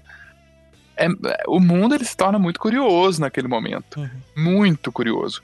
E eu confesso que o sono realmente ele, ele vai embora. Tanto que eu, eu comentei no, no começo essa história de meditar 18 horas, essa prática que a gente faz. São seis dias seguidos, 18 horas de meditação. A gente tem três horas para comer é, e o resto para dormir. É, como é que as pessoas aguentam, né? Assim, é porque existe um estado ali de vivacidade que a meditação pode trazer que é maravilhoso. É um negócio que assim, a gente fica realmente muito vivo, né? É, Fala aí, Douglas, você tinha uma, não, tem uma, uma, pergunta não, tem um comentário aqui que eu acho que é pertinente demais a isso aqui, do Guilherme Stribel, ele falou... Felizmente, habilidades de sentar desenvolvidas plenamente, mas acho que não atende às necessidades meditativas. Então, é, Maravilha, ele já sabe sentar. já, já é alguma coisa, né? A gente tá assim, né? é, não, se a gente tá falando que o povo não sabe sentar, se a pessoa já. É, como é que ele chama? Guilherme, Guilherme, né? Isso. Guilherme já sabe sentar, já tá um caminho andado aí. Então agora precisa aprender né, a manter um estado de atenção. Eu acho que ele. Se lembra aquele papo que você falou antes da cerveja e tal, que é a diversão? Sim. Então, ele tá sentando por diversão. É, é, existe sentar por diversão, existe sentar para trabalhar o interno, né, assim. É. E é tão engraçado isso, né, assim, porque realmente, assim, é, existe uma coisa que é uma intenção que você coloca ali. E é uma intenção de trabalho, é uma intenção de desenvolvimento interno aquilo. Então, é, é impressionante, assim, né, a gente, a gente vê isso, né, terreiro, né, a gente tá aqui no papo, né, terreiro. É, a gente sabe, o Douglas sempre fala aqui como que meditar muitas vezes ajuda na incorporação, né? Sim. É, e as pessoas, elas não têm esse treino, porque querem que o negócio aconteça automático, a revelia de si mesmo, assim. E não, não vai, ninguém vai meditar a revelia de si mesmo. Uhum. Você que tem que decidir fazer isso, você que tem que pôr uma intenção é, suficientemente forte para te sustentar ali, né? Uhum. Então, bom, só voltando então para dar umas que eu tô falando para cacete, tem Não, muito tempo. Não, mas já, né, assim, a, a, uma boa técnica, então, é a gente se assentar, coluna ereta, pés apoiados, direcionar a atenção para as narinas, para a respiração. Toda vez que vier um pensamento, deixar o pensamento ser expirado, focar na expiração, tentar, tentar fazer, se entreter em ver como é possível eu observar sem controlar. Até porque isso é uma habilidade que é tão importante na vida, a gente conseguir observar sem controlar, observar sem interferir. Né? Você não precisa se meter em tudo. É uma que eu estou dizendo para as pessoas em geral, tá, gente? Você não precisa se meter em tudo que aparece na sua frente na vida. Você pode deixar as coisas acontecerem na sua frente na sua vida sem se meter naquilo, só observar. Né? É, então, observa a respiração sem controlar ela, só observando. Ganho estabilidade com a prática, né? com a continuidade. Como que eu vou combater a lassidão, combater o sono? Trazendo vivacidade, mantendo meu corpo vivo, lembrando que eu estou ali acordado, que eu estou ali não é para dormir. Com, claro que isso exige treino, porque a mente está acostumada, na falta de estímulo, a fazer o quê? Dormir. Uhum. É, então, é, é, um novo treino, é você é, reacostumar sua mente a não dormir na, na ausência de estímulo. Existem outras técnicas? Sim, eu posso usar, por exemplo, um mantra. Eu posso usar um mantra como objeto da minha atenção. Né? Dirigir a atenção plena a um mantra. Om Mani Padme Hum, por exemplo, né? A, a, a joia a, da Lotus, né? esse mantra tão, o mantra da compaixão, um mantra tão famoso, né? Assim, eu posso basicamente dirigir minha atenção à repetição desse mantra. Uhum. Sentir como é, que é o, como é que é a vibração, como é que é o som desse mantra na minha boca, como é que é o som desse mantra no meu, meu corpo, né? como é que meus lábios se movem nesse mantra, né? Om Mani Padme Hum. É um mantra que é uma instrução para a mente, né? Uhum. É, é, a joia da lótus, sua natureza mais profunda no nosso corpo, na nossa mente, na nossa fala. Então, é, é uma outra técnica, né, para quem tem muita dificuldade de meditar em silêncio. Bernardo, é. aqui eh, já veio duas perguntas aqui. Eu vou ler a última aqui, que é do Fabrício Zogby Dias. Ele falou assim: perna dormente é a maior verdade. Como resolve isso? Hum, então, perna dormente é uma, é uma verdade. Existem dois aspectos. Primeiro, a maioria das vezes, quando eu vejo perna muito dormente, é falta de vitamina B12. Certo. Tem que dar uma olhada. Ah, mas eu como carne. 50% dos carnívoros têm deficiência de B12. Então, isso é um primeiro aspecto, assim, né? Segundo, você pode ter uma, uma dificuldadezinha de circulação nas pernas, porque você não está fazendo atividade física o suficiente. Então, seu retorno venoso não é muito bom. Então, vai fazer aeróbico, vai pular corda, fazer. É isso que eu ia falar. Se a pessoa fizer um, um, um aquecimento antes, um alongamento. Ajuda, Ajuda, ajuda. Agora, a gente vê também que conforme a prática vai andando, a gente vai desenvolvendo ramificação é, circulatória na perna, a, a ramificação da sua perna circulatória aumenta.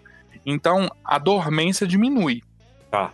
Agora, se você vai fazer práticas meditativas muito longas, né? Eu faço há 200 milhões de anos, ainda assim a minha perna continua dormente não tem jeito, a minha perna ela fica dormente. É, é físico mesmo, né? É, não tem jeito, a gravidade, não tem jeito. Você tá muitas vezes fazendo uma pressão, você tá comprimindo a quantidade circulatória ali. É, isso vai acontecer e tudo bem, entende? Só que, claro, se você vai fazer práticas meditativas muito longas, é, e aí eu tô dizendo de duas, três, quatro horas de prática, é importante que de hora em hora você levante e dê uma caminhada. Tá. Porque a gente não quer criar trombo, né? Você não quer trombose, porque é uma coisa que pode acontecer. É, então, não é, gente, não é porque assim, se eu mexi o corpo, fu ferrou minha. Fudeu, né? Já falei, é, já falei, já falei. É, fudeu minha meditação. Não, gente, é, você pode muito bem continuar meditando andando, né? Desde que você tenha desenvolvido o quê? Estabilidade. Ah, atenção plena. Não tem problema. Ah, Qual é a outra pergunta? Tinha não, duas, você falou. Não, mas você falou. Ah, massa. Não, é que a, a, duas pessoas perguntaram a respeito ah, dessa massa, entendi, entendi. É, não, acontece. Agora dá uma olhada. Sempre recomendo essas, isso, assim, dá uma olhada na B12, como é que tá, e fazer atividade para panturrilha, para ter retorno venoso, retorno circulatório, né? É, como é que chama aquele trem que a gente levanta e abaixa a panturrilha assim? É, ficar na ponta do pé assim? É, esqueci como é que chama isso. Sobe e desce escada. É, põe uma, eu ia falar, põe um catálogo telefônico, nem existe mais isso, né? Põe um catálogo, é porque eu fazia isso, põe catálogo. Tem um outro livro bom para isso, chama Bíblia. É igual. É, é põe os pezinhos ali, levanta e abaixa, levanta e abaixa, levanta e abaixa. É, porque isso ajuda. Ganhar, ganhar retorno venoso ajuda. Caminhar ajuda, né? caminhar ajuda. Por isso que os monges eles gostam tanto de caminhar, porque caminhar ajuda. Certo. É, eu acho que é, é um pouco. Eu já falei pra caçamba, né? Acho que é isso. Será que a gente passa para as perguntas?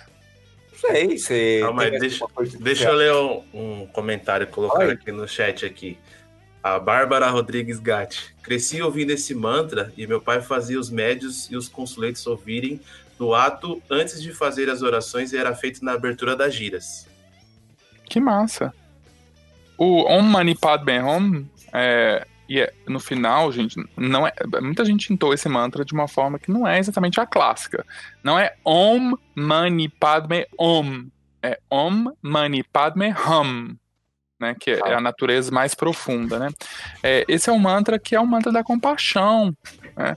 Esse é um mantra que fala da joia de lótus em nós, assim, que é essa que mantém os pés na lama e alça a sua flor a maior altura, fora da água, né? Então, mas com os pés ainda na lama, né?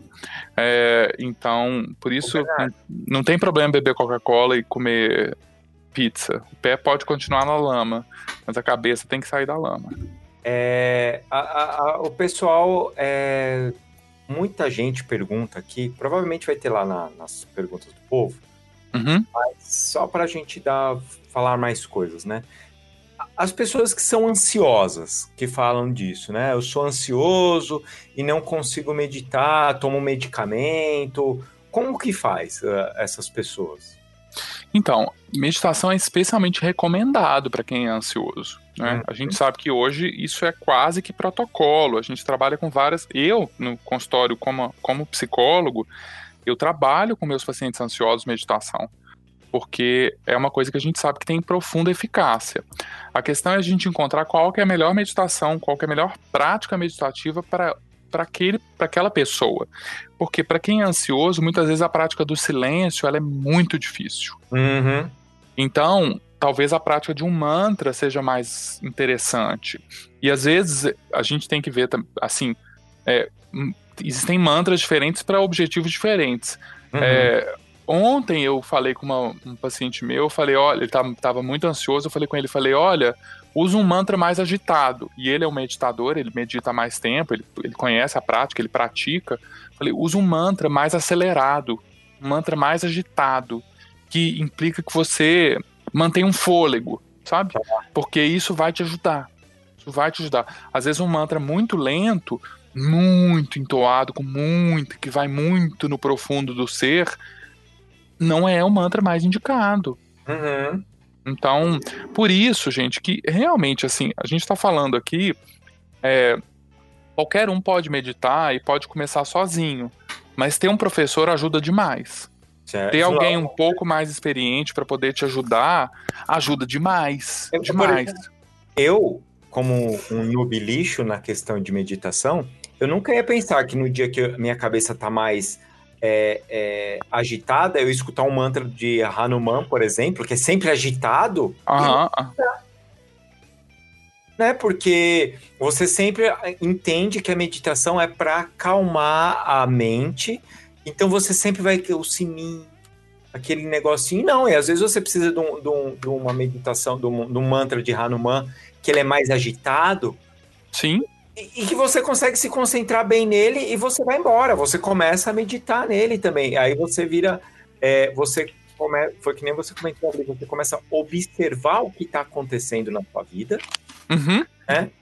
É, sem estar no meio do rio. Você Exatamente. escutando um mantra Tem... agitado. Eu, Existem meditações que. Eu, Desculpa, pode falar. É que eu sou assim ansioso naturalmente, todo mundo do papo já sabe isso, né? Eu tenho tag. E quando eu tô muito zoado assim, o que, que eu faço é colocar Krishna Das pra ficar ouvindo, tá? Me julguem. Uhum. Mas eu coloco Krishna Das pra ficar ouvindo lá e ouço uhum. no repeat infinito. Uhum. Exatamente. Isso tem um efeito. Tem bastante coisa do, de Hanuman, então tem coisas agitadas também. Sim. Existem formas meditativas que a gente chama de meditações ativas, que são meditações dançando. Ah, sim que é onde eu, eu suo, eu vou estar, criar um estado de, de suor, de atividade profunda do corpo físico, para poder conseguir observar um pouco mais o que está acontecendo comigo. Eu vou dirigir minha atenção completa, dançar, dançar, agitar, agitar, agitar. Isso é um então assim essa coisa. Por isso que eu falei logo lá no começo. Não precisa da fonte de pedrinha nem do incenso. É, o que você para meditar basicamente você precisa de você mesmo. Você precisa de ter um corpo e uma mente. Então, se você ainda está encarnado, você ainda pode meditar. É, depois que desencarna, eu não sei, depois a gente pergunta pro povo. É, mas é, o, a, a, às vezes essa coisa mais agitada vai ser o que vai te ajudar a lidar com a sua própria ansiedade. Né? Esse, esse da, da, da, dança que você comentou, é, uhum. pegue mais ou menos, eu posso estar falando muita bosta aqui, Aquele normal, negócio... né, Roy? Você falar bosta é normal, cara. Cala a boca, Faz parte do, do programa já. Nossa, quem convidou você? então, é, não tem aquela postura que o pessoal fala, acho que é a postura de morte, que é do da magia do caos. Que Sim. A, que a, a, a ideia dele é você ter ou uma exaustão ou um cansaço. bem forte no corpo para você conseguir chegar naquele, naquela ah, estado de gnose. Estado de gnose, isso. É. é parecido. Eu sei que não é a mesma coisa, tá, gente? Antes uhum. não tem nada a ver. Mas é parecido com esse negócio? Então, é, tem esse outro aspecto que eu não contei no começo, assim, que eu também eu sou magista, né? Então eu também trabalho com, com esse outro lado. Zosquia, que, enfim, é um sistema mágico, Zosquia Cultos, assim, a gente é, usa a postura de morte como um, uma abertura é, para você inserir uma informação no seu subconsciente. E, e... para isso eu preciso tirar a mente do, do caminho né? Uhum. E aí sim, no, na magia do caos eu tenho técnicas tanto de é, manter o, o corpo inerte, você fazer técnicas de restrição, então, né, ficar quieto, imóvel, quanto técnicas onde eu vou agitar, agitar, agitar e criar um estado de exaustão. E uhum. aí eu tiro a minha mente do caminho, porque, por exemplo, a gente fala, né? É, no momento onde você atinge o orgasmo, onde você gozou, na hora que você gozou, a mente saiu do caminho. Uhum. Ali você tem uma abertura. Porque ali você tem um estado de nada. É um estado meditativo aquele. Aquele momento é um momento meditativo. Você tem um estado de nada, né? Uma presença do nada. É, então. entendendo uma coisa. Então quer dizer que se eu for para uma rede, pegar uma, um doce, escutar uma música lá de eles pegam uns mantras e transformam em coisa eletrônica. Uhum. Tô meditando. Bom, cê, é a tal história, você pode pôr a intenção de. Bom, eu que gosto de música eletrônica, eu confesso que já fiz isso várias vezes. Ah! É, não, e né, só, só na festa. É, só na festa.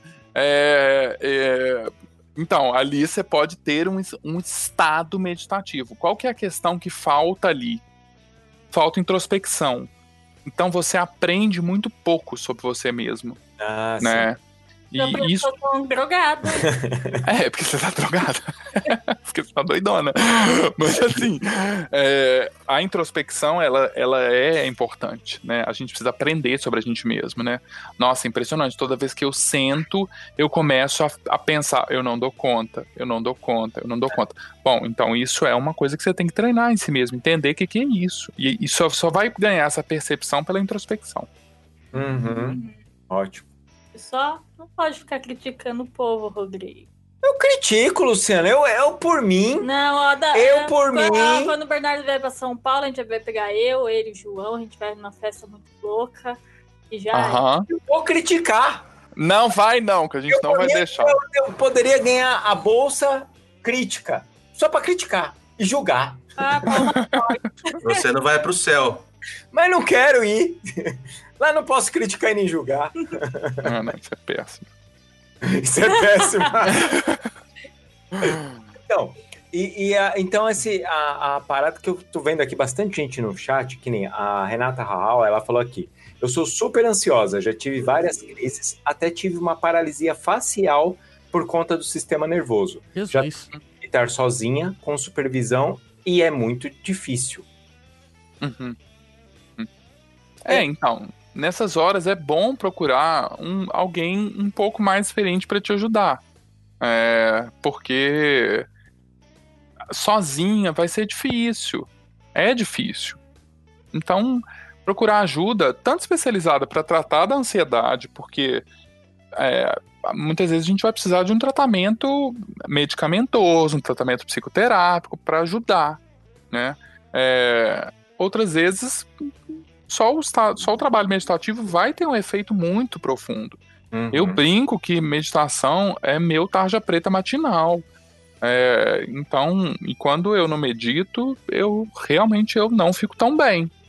Uma é, toma medicamento, essas coisas, não tem problema de fazer meditação. Não tem problema nenhum de fazer meditação tomando todas as formas. Eu trabalhei oito anos no, hospital psiquiátrico, onde uhum. os pacientes eram severamente medicados é, a gente fazia treino meditativo com eles. Não tem ah, problema nenhum com isso. E alguém até no chat comentando sobre isso. Que o psiquiatra indicou é? a meditação para pessoa. Alguém no chat comentou, é que eu perdi quem foi. Mas... É, a gente tem. Eu, eu trabalho com, com é, terapia focada em compaixão e a gente. É, é uma das formas de, de Nossa, terapia que eu trabalho. Terapia. Que eu trabalho, e a terapia, mas a terapia focada em compaixão é muito mais focada na, na, Bom, na hora que a gente desenvolve autocompaixão, a gente tem um pouco mais de compaixão com os outros. É, mas compaixão não é ser bonzinho. É, muitas vezes ah. o melhor ato que a gente faz é, pra alguém é cortar a cabeça de alguém. É, às vezes você precisa. Ah, você... Ele, ele tá fazendo essas graças, Bernardo, mas já tem gente pedindo pra casar comigo no chat. Ah, Mentira! Isso! Aí, Roy, põe óculos escuros, hein? Vão furar seus olhos, rapaz! Caramba, a gente aqui treinando meditação e tá rolando isso, hein? Tá é, gente, vou ter que usar IPI, viu, cara? Porque a galera tá brava. Ó, em época de coronga, descola um face shield aí, porque só o óculos não vai dar conta, viu? face shield é muito bom. É, ah, então, diga, você estava falando da terapia de compaixão. Ah, é, lembrei. Então, é porque a gente, é, a gente trabalha com mindfulness nela, né? Com atenção plena, né? Nessa forma de terapia. Então, a gente tem psiquiatras, porque a gente hoje sabe que realmente é protocolo. É protocolo para tratar transtorno obsessivo compulsivo, para tratar transtornos ansiosos, TAG, é, transtornos de déficit de atenção, é, transtornos depressivos. A uhum. gente usa é, meditação para todas essas formas de é, auxílio em, em, situações de condição mental qualquer, assim, né? É, então, de fato, só que existem protocolos para isso, né? Não é qualquer meditação que serve para qualquer coisa. Uhum. Isso é importante também dizer, assim, né? Então a gente tem um trabalho, por exemplo, uma pesquisa na USP imensa sobre protocolos para tratamento de transtorno obsessivo compulsivo com meditação né? É, mas, enfim, são técnicas específicas é, para condições específicas. Por isso que é muito importante a gente. Você pode sim praticar com app, usar aplicativo, sozinho, treinar a partir disso que eu falei hoje, vai ser maravilhoso. Mas se você quiser ir um pouquinho mais longe, muitas vezes é melhor procurar alguém que tem um pouquinho mais de experiência para te ajudar. Ô Bernardo, é, essa, essa técnica que você falou agora, existe um mínimo de tempo para você fazer?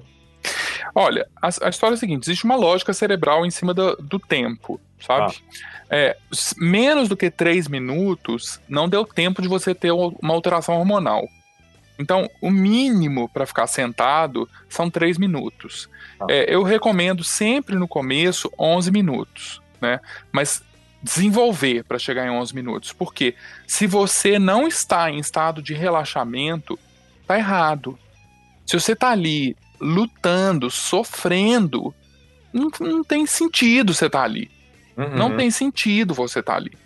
Então, se você consegue três minutos, maravilhoso. Se você consegue cinco, perfeito. Vai treinando até se chegar em 11. 11 minutos é um tempo bom para você começar a provocar alguma mudança. Né? A gente sabe que 31 minutos de meditação, eles têm uma alteração é, fisiológica comprovada. Né? Eu ponho uhum. o cérebro do sujeito numa máquina de PET, examino o cérebro dele e eu vejo a alteração fisiológica é, no cérebro dele. Então, 31 minutos é um tempo ótimo. Mas ninguém sai do zero para 31 de uma vez. Tá, entendi. É, tinha uma outra coisa que eu ia perguntar também, que é essas coisinhas bobas de Nada disso é bobo, porque... Não, é porque, né, normalmente as pessoas... É cheio, do, é, cheio das, dos Paranauê, o povo acha que o negócio é... É, então... Não, é, você falou um negócio que me veio uma, uma, uma ideia aqui. Você tinha falado de deitar, dormir, de fechar o olho e dormir, né? Essas coisas que as pessoas fazem, tudo isso, ó. O, o André mandou aqui uma mensagem falando que ele levou o André, que eu comentei lá. Né? Sim, né? sim, André foi meu aluno. Aluno do, do, do, Bernardo, que ele levou oito meses para chegar em 30 minutos. Sim. Tá? E foi super bem, super bem. Só para as pessoas é, saberem o que não é também em uma semana, né? Esse negócio todo. Eu vi um, um ele, ele falou que dava aula, é psicólogo, e, e, mas todo mundo conhece ele mais como coisa de hipnólogo, que é o Alberto Delisola. É seu vizinho aí. Uhum. E, e ele falou uma coisa que, quando você, por exemplo, eu vejo muitas pessoas falando assim: ah, eu começo a ler um livro e eu durmo. Né? Aí ele falou assim: normalmente quem começa a ler um livro e dorme é porque tá lendo deitado. Uhum. Então, porque o livro é chato pra caralho. Não, não. É. Mas é que as pessoas estão acostumadas, Sim. quando ela deita, é para dormir. Sim. Ele falou assim: Sim. então, quando você vai ler um livro, é, senta, vai em um uhum. outro lugar, faz. É, é, coloque um copo d'água, coloque um chá do seu lado para você tomar de vez toda vez que você achar que você está perdendo o foco, para você voltar com foco, para você conseguir continuar lendo. Uhum. Perfeito. Com um tempo, né? Você toda vez que você vai pegar o livro, é, a sua cabeça já vai ficar ativa e você vai conseguir ler legal. Por quê? É, ele falou assim: normalmente as pessoas vão ler antes de dormir. Uhum. Ela tão lendo, ela lê duas páginas, as restantes das outras cinco ela passou o olho e ela só tá com sono e vai dormir. Então, toda vez que você pegar um livro, você é, é, conseguiu é, mostrar para o seu cérebro que um livro quer dizer estou para dormir. Então você até é. levar um tempo de pegar e sentar e conseguir ler um livro e sem ficar aquela pescando, leva um tempo. Pois é, é o que eu estava falando no começo de qual é a intenção, né? Uhum. Então as pessoas dizem assim, eu já ouvi isso muito no consultório, assim, ah, eu não consigo ler. Uhum. É, ah, por que você não consegue ler? Ah, porque toda vez eu, eu vou ler para dormir e aí eu durmo. Bom, né, se você, você tá lendo para quê? Se você está lendo para dormir, uai, tá maravilhoso, você tá com é, então o tá objetivo tá cumprido. Tá fazendo certo. Você tá fazendo certíssimo. Agora, se você quer aprender a ler, você quer aprender, ah, eu gostaria de desenvolver o hábito de leitura. Então você não pode ler para dormir. É. Né? Você tem que ler para desenvolver o hábito de leitura. É outra história. O pra quê das coisas, gente, faz muita diferença. Faz, faz muita diferença. Faz. Ô, ô Bernardo, agora hum. uma outra coisa que o André até comentou que ele fazia oito meses todo dia meditação. Uhum qual que é um, um, um limite legal para a pessoa fazer meditação? É todo dia, de dois em dois dias, três vezes por semana? Ó, oh, eu... É, bom, é, primeiro beijo, André. É, saudades é, de estarmos próximos ao vivo. É, mas existe uma coisa que é o seguinte: existe uma lógica de regularidade do cérebro. Né? É, o cérebro, a gente sabe, e aí eu estou dizendo de neurociência, que é. a região que, que controla hábito é uma região muito específica do nosso cérebro. É, enfim, são, são, não é uma região específica, mas assim, são conexões muito específicas que se relacionam a hábito. É. Então, desenvolver hábito implica em repetição, ok? É, o cérebro, ele, diferente do nosso presidente que acha que vírus descansa no final de semana, é, o nosso cérebro, ele, é, no é final feriado. de semana... O quê? É feriado, pô. É feriado. Na época, não né? passa só... no vidro blindado da lotérica? É, não, não passa no vidro blindado da lotérica. Não, é, blindado, por favor é quarto dia útil que você tem que começar a tomar remédio, né? Porque o vírus só funciona em dia útil. Indiferente dessa concepção, na minha, o cérebro deveria funcionar todo dia. Para quem tem um, né? Para quem tem um cérebro, ele deveria funcionar todo dia. Meu Deus. O quê? meu, meu Deus. É, então, continuando. Dito isso, se você pratica um dia sim, três dias não, um dia sim, duas semanas não, três dias sim, Bom, você não vai desenvolver hábito. Ó, ó, certo. Hábito implica em repetição todo dia, né? É, eu, os meus alunos, eles sabem que eu sou um pouco duro com isso, assim. É, eu acho que a gente deve, se você se propõe a meditar, é preciso que você faça isso todo dia. Que seja três minutos, mas faz isso todo dia. Existe uma lógica de construção de hábito que tudo aquilo que você repete por 40 dias 40 dias seguidos começa a se tornar um hábito. Uhum. Tudo aquilo que você repete por 90 dias seguidos, o seu cérebro ele já está ajustado àquele hábito. Tudo aquilo que você repete por 120 dias seguidos, você aprende aquilo, você se torna é, mestre daquilo. E tudo aquilo que você repete por mil dias se torna você. É parte de quem você é. Uhum. Então, a gente por exemplo, né? É, sei lá, você aprende a escovar dentes todo dia. Uhum. Quando você não escova, você sente mal. É. É um incômodo, porque aquilo é um hábito de higiene, como meditação também é um hábito de higiene mental, pra gente não sair vomitando cocô nos outros, cocô mental, né? Certo. Então, é, quando você não medita, depois que você criou aquele hábito, você se sente mal. Só que até você criar esse hábito, com criança é assim, gente, não pode um dia deixar o menino sem escovar dente. Porque ele vai usar esse dia que ele não escovou dente como uma tortura para você durante semanas, uhum. dizendo que aquele dia ele não escovou dente. Então a gente tem que ser um pouquinho mais disciplinado. Então, repetição, eu acho que é. Eu acho não.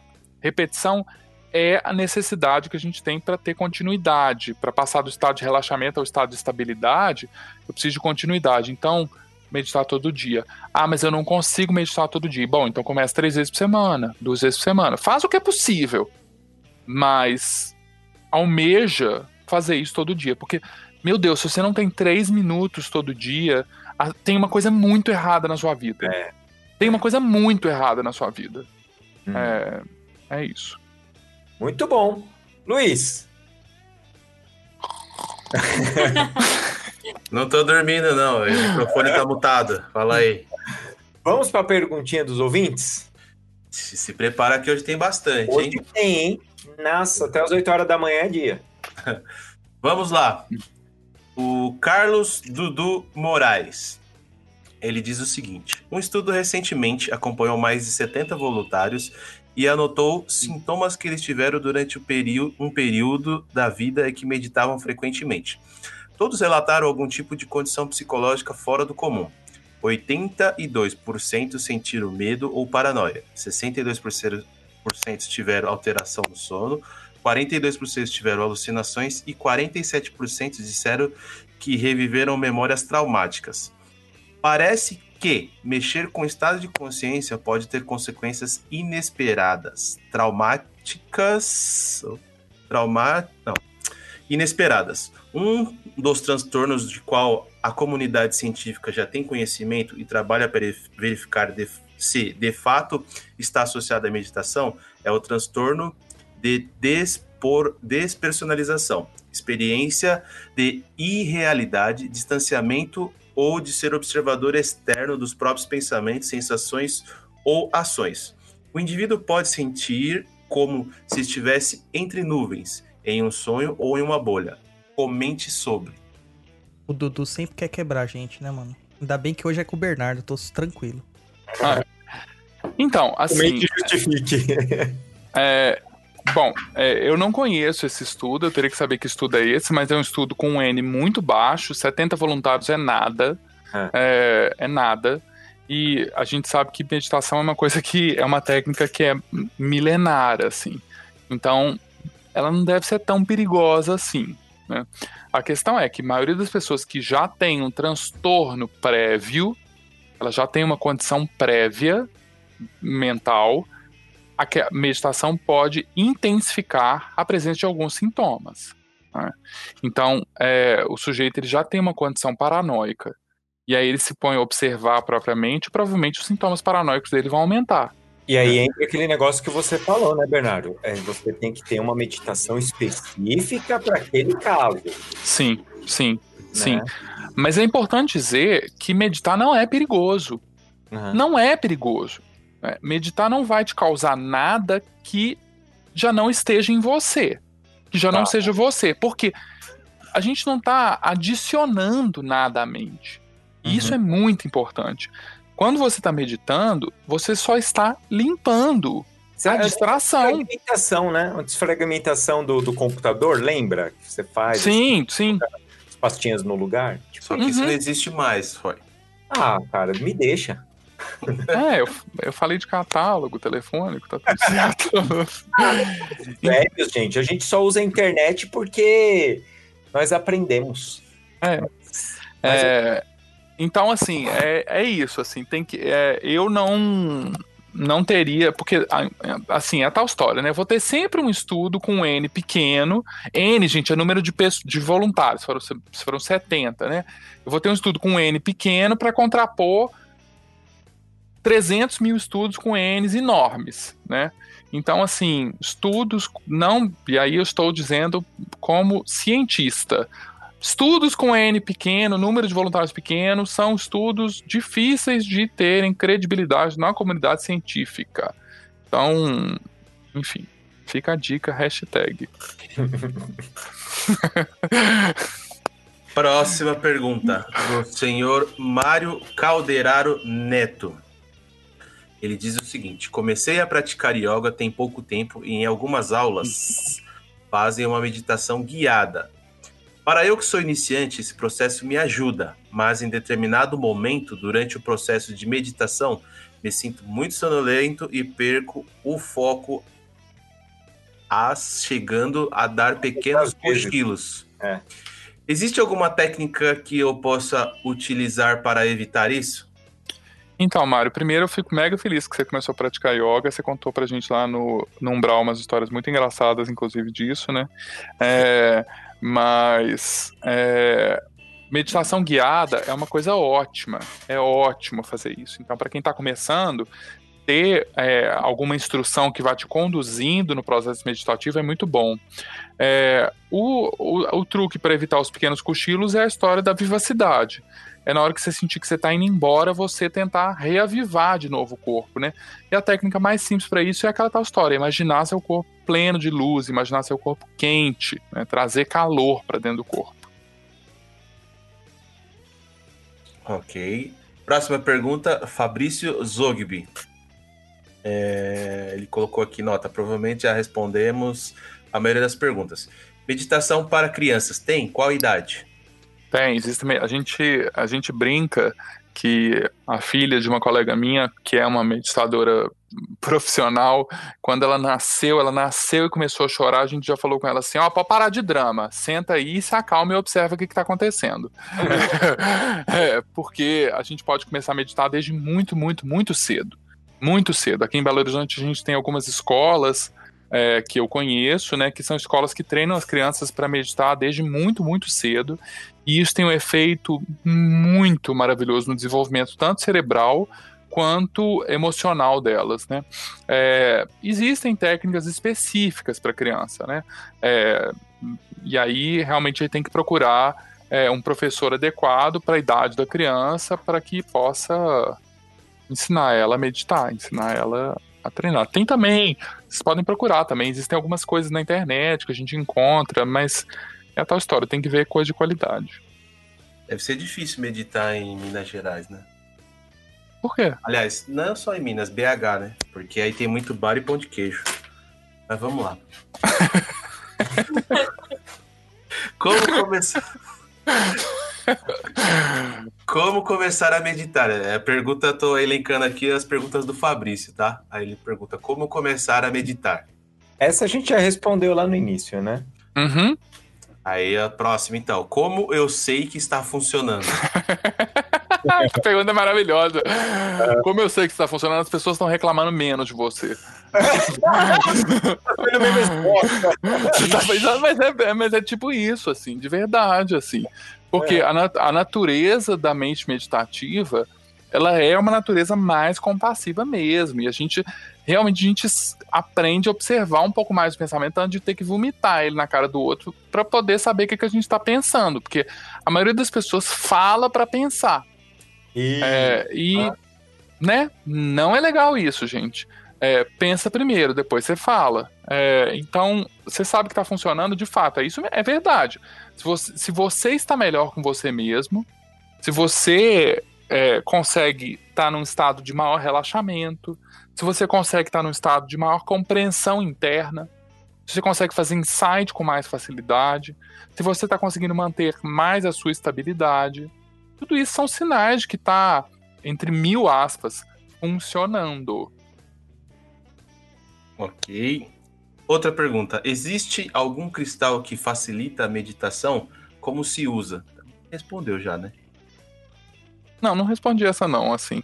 É, é, existem meditações que, que existem técnicas energéticas que ajudam em estados meditativos, né? Assim, as pedras elas têm um efeito no nosso campo energético, gente, enfim, aqui isso já foi tratado aqui no papo várias vezes, de várias formas diferentes. É, e existem algumas pedras que ajudam, existem algumas pedras que facilitam, né? Assim, ametista é uma pedra muito boa, é, a gente é, também lápis lazuli é uma pedra muito boa para ajudar. Pérola é uma pedra muito boa. Pérola não é pedra, né? Pérola é pérola.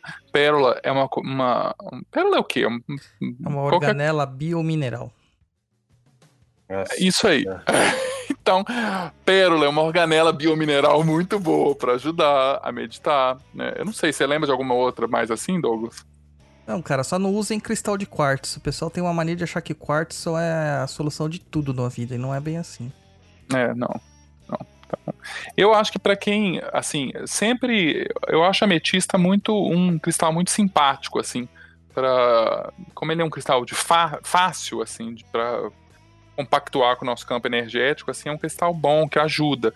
Como você pode usar? Você pode pôr na sua frente, pode pôr no corpo, pode pôr na mão. É, e eu me lembro de uma aluna minha, quem, enfim, é, que ela dizia que ela não conseguia meditar porque ela falava sem parar. Aí eu falei com ela que uma boa técnica era pegar uma bola de quartzo é, é, rosa, bem grande, assim, uma esfera de quartzo rosa bem grande, e pôr na boca. É, é uma ótima para poder conseguir né, silenciar. Excelente. Próxima pergunta. Não tem como usar? Ele perguntou como usar isso aí, é só Ué, deixar próximo. Não, segurando. É, é você pode também tomar banho. O Douglas já falou aqui de banho de, de ametista. Banho de ametista é bom também, ajuda a criar esse campo meditativo. É, por favor, né? tirem a ametista antes de jogar o banho na cabeça, né? Porque teve gente que é. não atirou. É. Aí, é, e aí, já que tá falando de banho, assim, é, erva, né? O que eu me lembro, assim, bom, é, tudo aquilo que ajusta o campo energético nosso ajuda na meditação, né? Mas assim, eu particularmente eu gosto muito de usar anis, gosto muito de usar água de coco, gosto muito de usar lavanda, como também é, banhos que ajudam a construir o campo meditativo. Mas vale lembrar uma coisa que o Bernardo falou lá no início: não precisa de nada disso. Não. Você sentar, ficar com a coluna retinha e prestar atenção nas suas narinas. Porque senão a galera começa a colocar muleta ou preciso, uhum. senão eu não faço. Preciso tomar um banho, preciso pegar um cristal, preciso isso e não ter necessidade. Vamos Nem, gente, mas não tem necessidade nenhuma. Mas assim, é nenhuma mesmo. Uhum. Porque, assim, vai ter um efeito no seu campo? Vai ter um efeito no seu campo. Mas é o que eu falei, não existe isso funcionar automático. Então não adianta, você pode viver dentro de uma banheira de, de ametista. Não vai, isso não vai, não vai resolver seu problema. Uhum. É, é isso. Entendi. Respondendo aí a próxima pergunta, né? Existe algumas ervas ou banho que facilite a meditação? Você acabou de responder. Isso. É, que efeitos eu posso sentir durante a meditação? Bom, você pode sentir tudo. É, pode sentir tudo, assim. É, é, esperado que a gente sinta tédio, é esperado que a gente sinta irritabilidade, é esperado que a gente sinta é, incômodo com aquela. com, com estar tá ali com a gente mesmo. Né? É esperado que se sinta raiva. É esperado que tudo aquilo que é mais da sombra nossa, do aspecto mais sombrio, que isso possa vir à tona. É, porque são aspectos seus que você não quer olhar.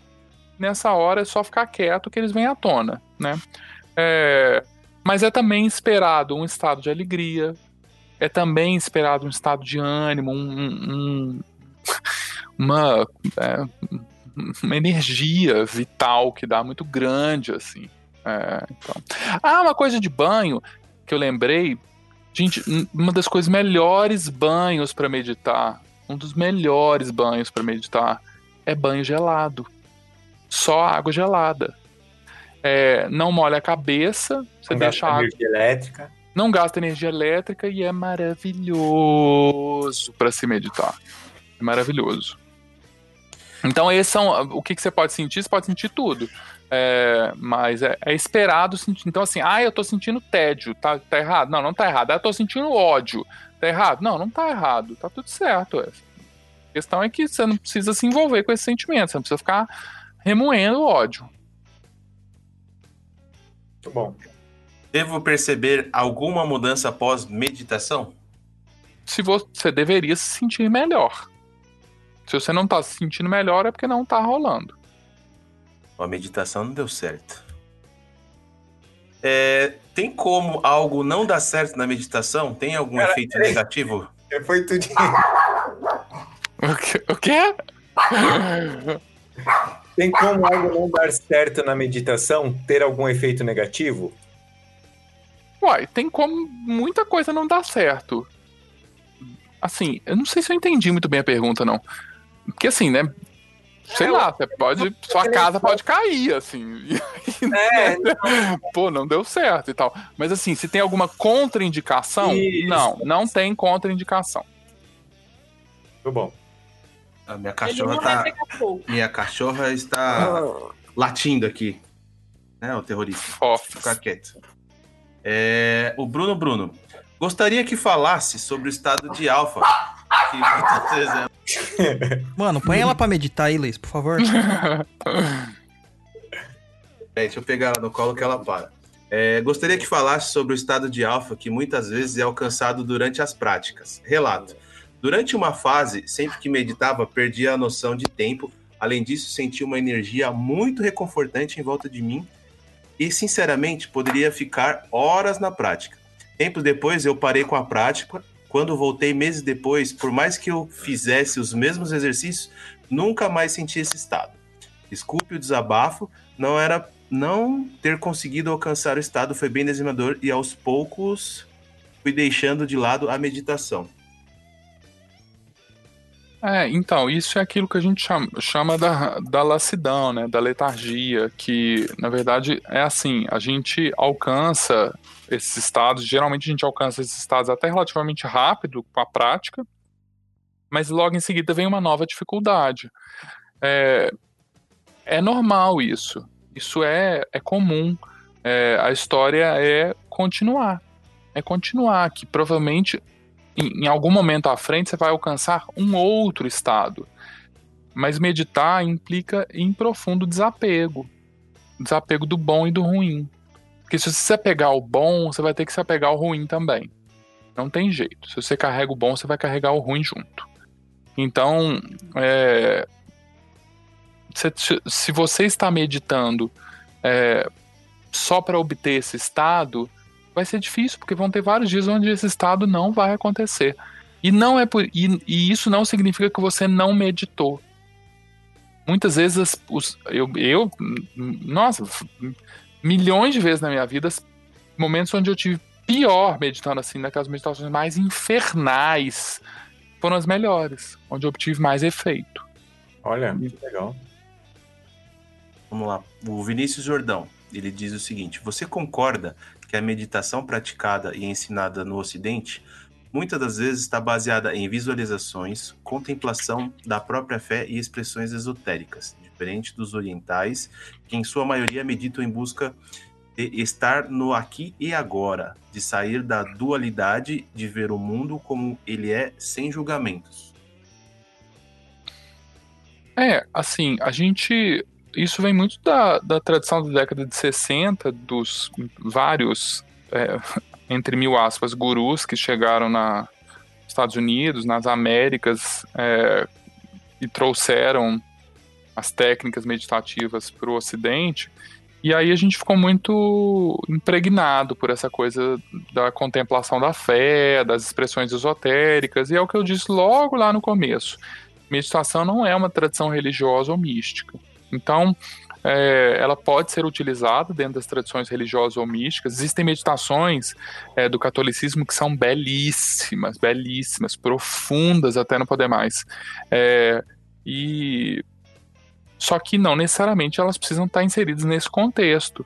Então, é, meditar é o ato de observar a sua própria mente, direcionar a sua atenção a um objeto particular. Pode Bom. ser Cristo ou pode ser a sua sombra.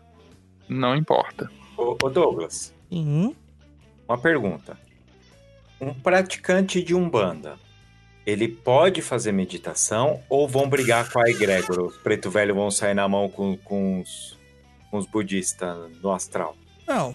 Tem essa ele, pergunta aí. ele meio. pode fazer, cara. É que na Umbanda, a prática mais é, usada não é bem a meditação, é a contemplação, né? É por isso que você tem lá muito das imagens, as, os símbolos é, tem uma questão de absorver o, o ícone, né? E todas uhum. essas coisas. Mas não é contra-recomendado, não.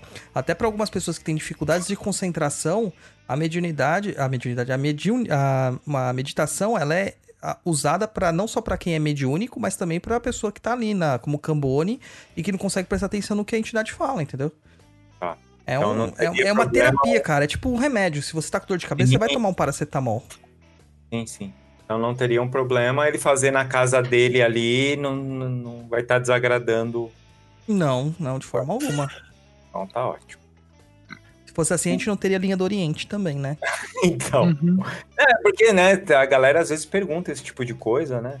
Não, não, mas ah, não tem nada. Eu, eu não posso meditar, porque meu pai de santo não deixa, sei lá. Ah, mas aí é porque o pai de santo é um bosta, entendeu? Que não entende nada.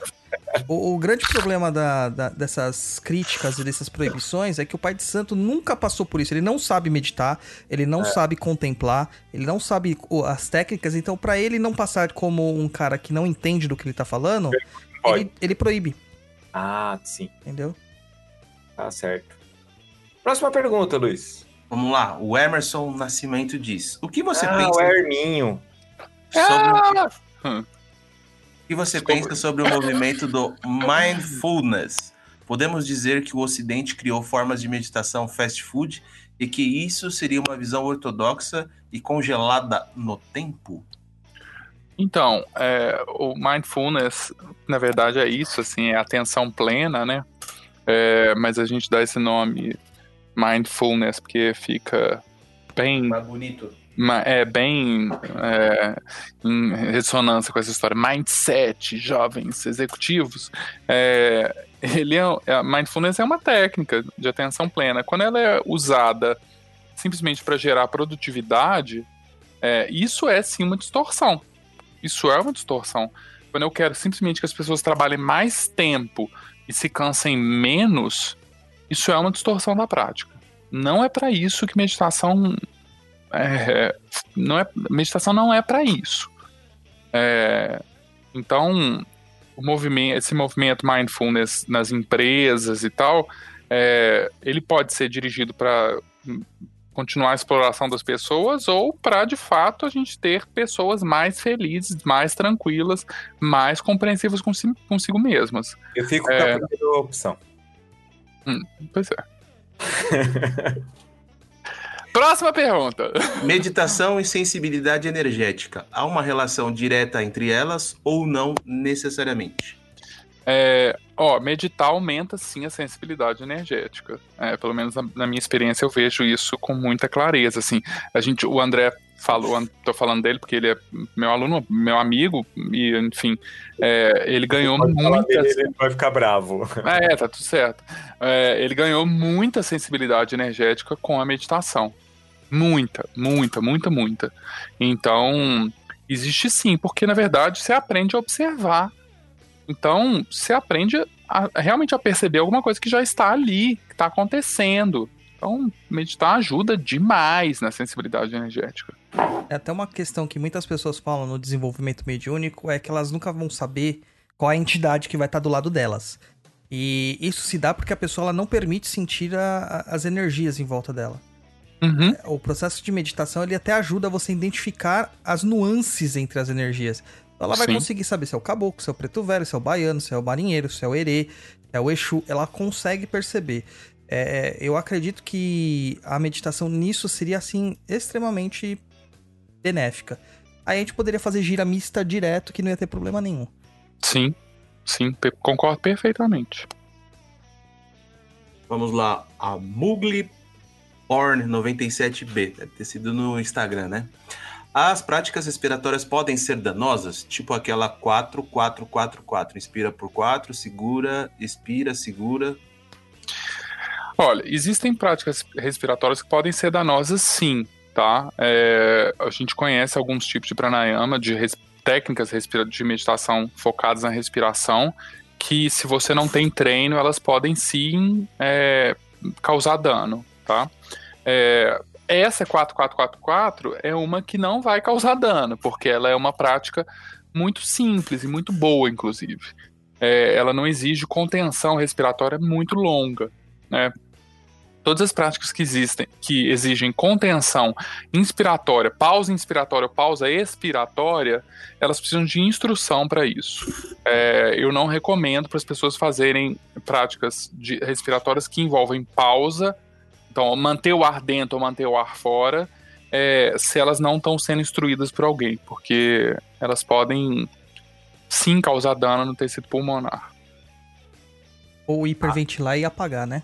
Ou hiperventilar e apagar, também é isso. É, se eu for fazer uma, uma, uma respiração, que a gente chama, por exemplo, respiração do fogo, isso acontece. Ela não sabe inspirar e expirar na mesma quantidade, ela vai hiperventilar, vai ter, pode ter uma crise de pânico. É, e não é por causa da meditação, é porque ela não sabe respirar. Certo. A Adriele Schwartz, deve ser assim o nome dela, não sei se tá certo. Ela pergunta: qual a melhor forma de manter o foco durante a meditação?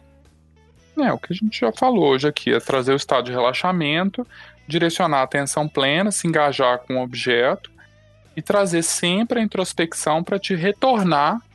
A introspecção é o instrumento que a gente tem para verificar o que está acontecendo, é manter o monitoramento interno. Então é treino.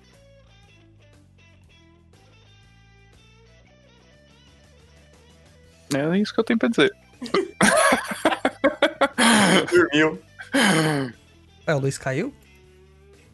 Não, meu, meu mouse travou aqui, eu não tava conseguindo tirar o mute. Avisa, Luiz!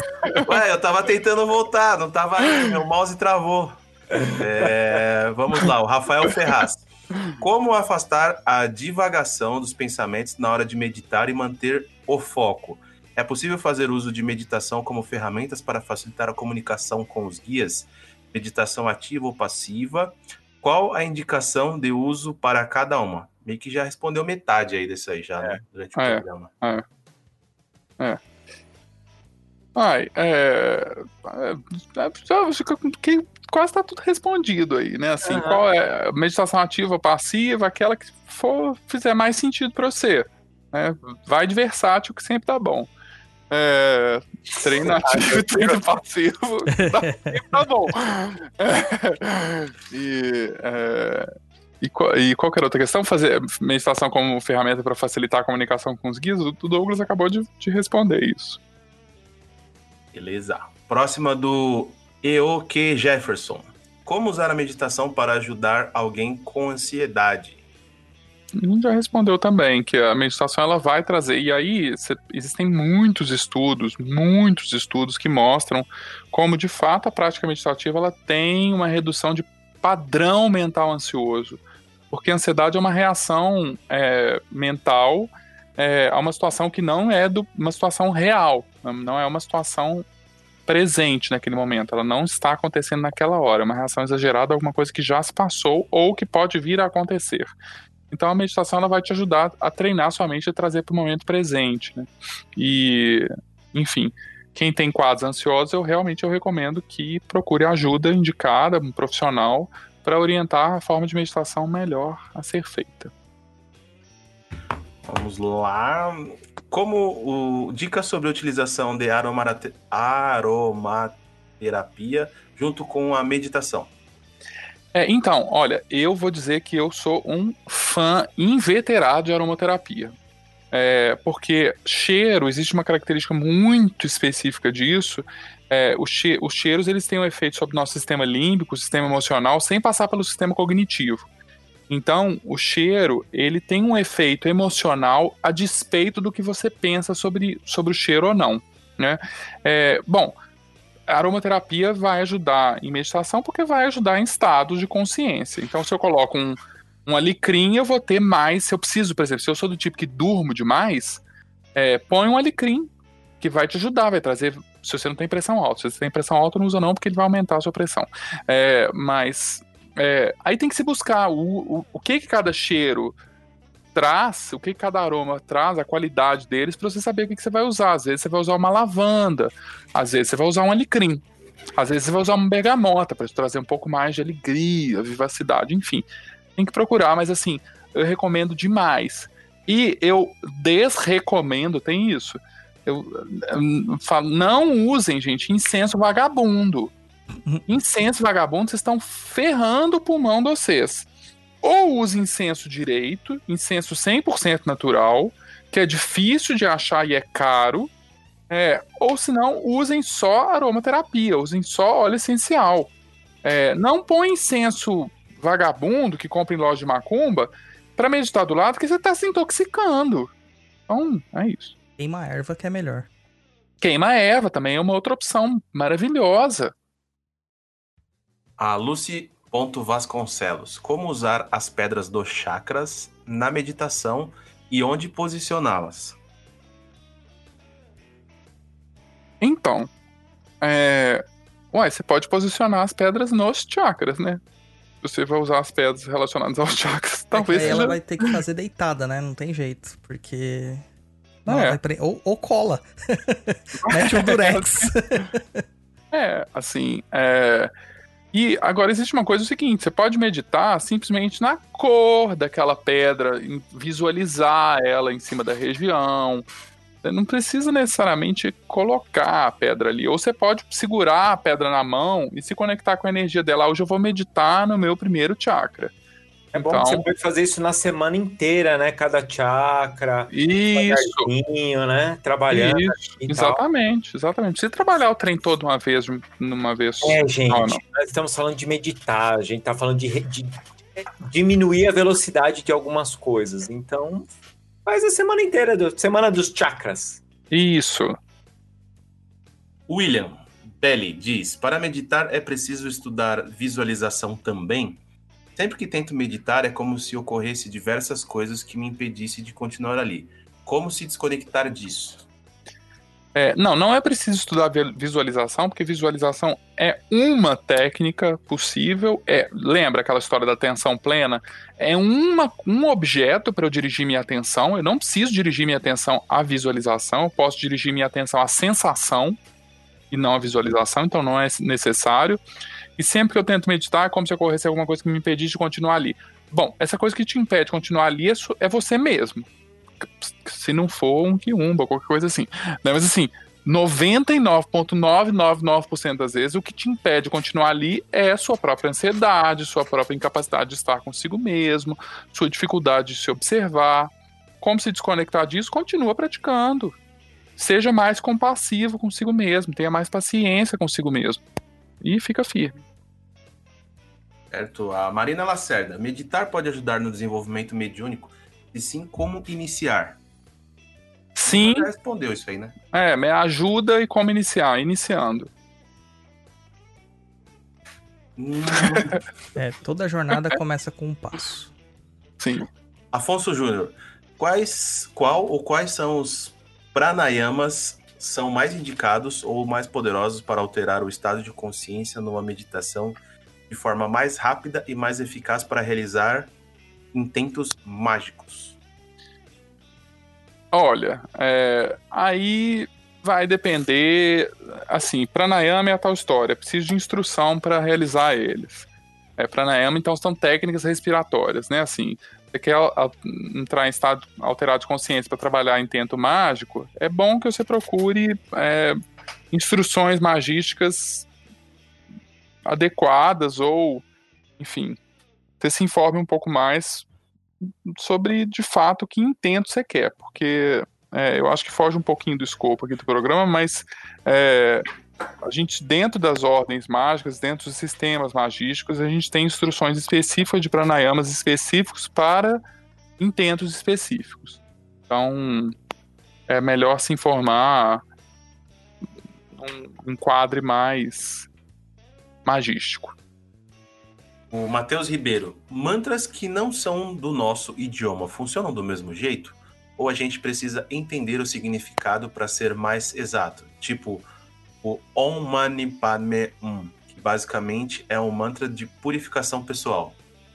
Então, mantra, man é mente, tra é vibração ou frequência, né? Mantra é você colocar a sua mente numa determinada frequência. Qualquer coisa funciona como mantra. É, a Lu começou falando que se eu não era foda-se, não era o quê? Morra, Lu? Morra. Morra, morra, morra, morra. Pode ser um mantra. De, de verdade, pode ser um mantra de verdade. É, a questão é que determinadas línguas elas são trabalhadas de forma que o som tem um efeito específico em você. Então, eu uso muitos mantras numa língua que chama Gurmukhi. Gurmukhi é uma língua que ela é uma partitura sonora. Então, eu sempre dou esse exemplo para meus alunos, que é a diferença entre eu falar eu sou, je suis ou I am. I am é um mantra mais interessante do que eu sou. Por quê? Porque é, é a mesma coisa, é o mesmo sentido. Eu sou, je suis, I am.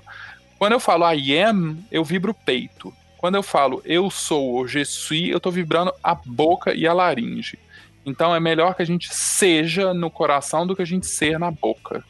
Então, aí tem todo um estudo né, de mantra yoga é, que, que sustenta isso. Assim. Então é legal procurar estudar um pouco mais mantra yoga é, para poder entender o que diferentes mantras provocam em você. A pergunta da Laura Fofis. Ah, não, Fofis é o meu, é Laura. A Laura, a Laura, Laura, Laura do Umbral, que ela é Fofis. Eu adoro a Laura. Beijo, Laura. Laura é Fofis. Durmo, durmo no meio da meditação. Isso significa que nunca meditei? Sim. Significa. significa. significa. Próxima pergunta. É, meditar não é dormir. O Rodrigo Leite pergunta: técnicas de relaxamento. É, então, observação do próprio corpo, é, observação, concentração na respiração, é, você deitar e tentar não dormir, fazer a postura de Shavasana, é, você simplesmente não se apegar a determinado pensamento, tudo isso são técnicas de relaxamento. Próxima o pergunta. Juan Oliveira. Med medicação. Guia... Medicação dessa, meditação, deve ser, né? É, meditação guiada rola? Rola, é maravilhoso. Maravilhoso. Guiada. Medicação guiada também é melhor, não se automedica. Olha a hora do Novalgina. ah, deixa eu contar uma história. Você está numa praia. Deixa eu contar uma história disso terrível na sua boca. uma mãe de uma amiga minha foi para uma. Foi, é, ela era super cachaceira, tá, loucaça, mãe de uma amiga minha. E aí ela entendeu que eu era uma pessoa muito tranquila e tal, que eu meditava e ela que. É, cala a boca. E aí ela resolveu que ela queria, né, ficar nesse estado que ela me via assim. E aí ela foi procurar uma aula de meditação. Ela era do interior, assim, de Minas. E aí ela disse que ela foi pra aula, e aí ela sentou, e aí a mulher começou a guiar ela na meditação, dizendo pra ela ver um lindo sol dourado é, em cima da cabeça dela, e esse sol dourado girando, girando, girando. Aí ela disse que ela estava lá em estado de êxtase, vendo o sol dourado girando, de repente o sol dourado virou o símbolo da escola. ela levantou e falou: Ah, então esse negócio não é pra mim, não. E foi embora beber. Assim. Excelente. Próxima pergunta. A Estrela Z1. É, eu vou ler aqui, mas já foi respondido, tá? É, você acha que ser um bandista e praticar alguns ensinamentos da filosofia hermética e de Saint-Germain seria como servir a dois senhores? São egrégoras de espíritos que não se misturam? Eu queria entender o que tem a ver com o programa, mas tudo bem. não tem. Não, pode servir a quem você quiser, Fia. Você é livre, livre-arbítrio. Não, mas entra naquilo que você estava falando lá, de fazer, ou o pai de santo bosta, que nem você disse. Não, o pai de santo bosta vai te proibir. No caso aí, o que tá acontecendo é que você vai ter mais conhecimentos. Saint Germain, filosofia hermética, Umbanda. A Umbanda tem muita coisa da filosofia hermética, cara. Muita coisa. Entendeu? Ah, o Saint Germain já é uma mistureba danada já. Uma galera pega um monte de coisa e criaram né, é, mitologia em cima da própria fraternidade branca, que era uma coisa totalmente diferente. Então, estuda de tudo. Só pega aquilo que te interessa. O Luiz Aguiar. Ligação da meditação com transe mediúnico. Já respondemos. É, Eloá Sampaio. Pelo que eu sei, não é indicado meditar mais de, um 40, de uns 40 minutos continuamente. Pode me falar sobre? É, não, não, não existe isso não. É, você pode meditar 18 horas por dia sem nenhum problema. Não existe isso de que tempo limite. É, então, hum, isso aí é bobagem. Não tem contraindicação. Não.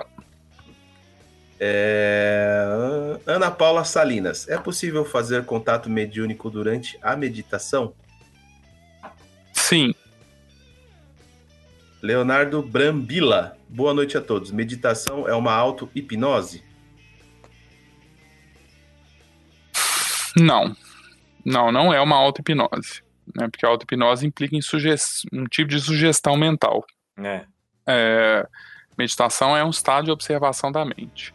E propicia a auto-hipnose. Mas a auto-hipnose é uma outra história. A Louise Lopes. Existe alguma técnica específica para tranquilizar uma mente quieta durante a meditação?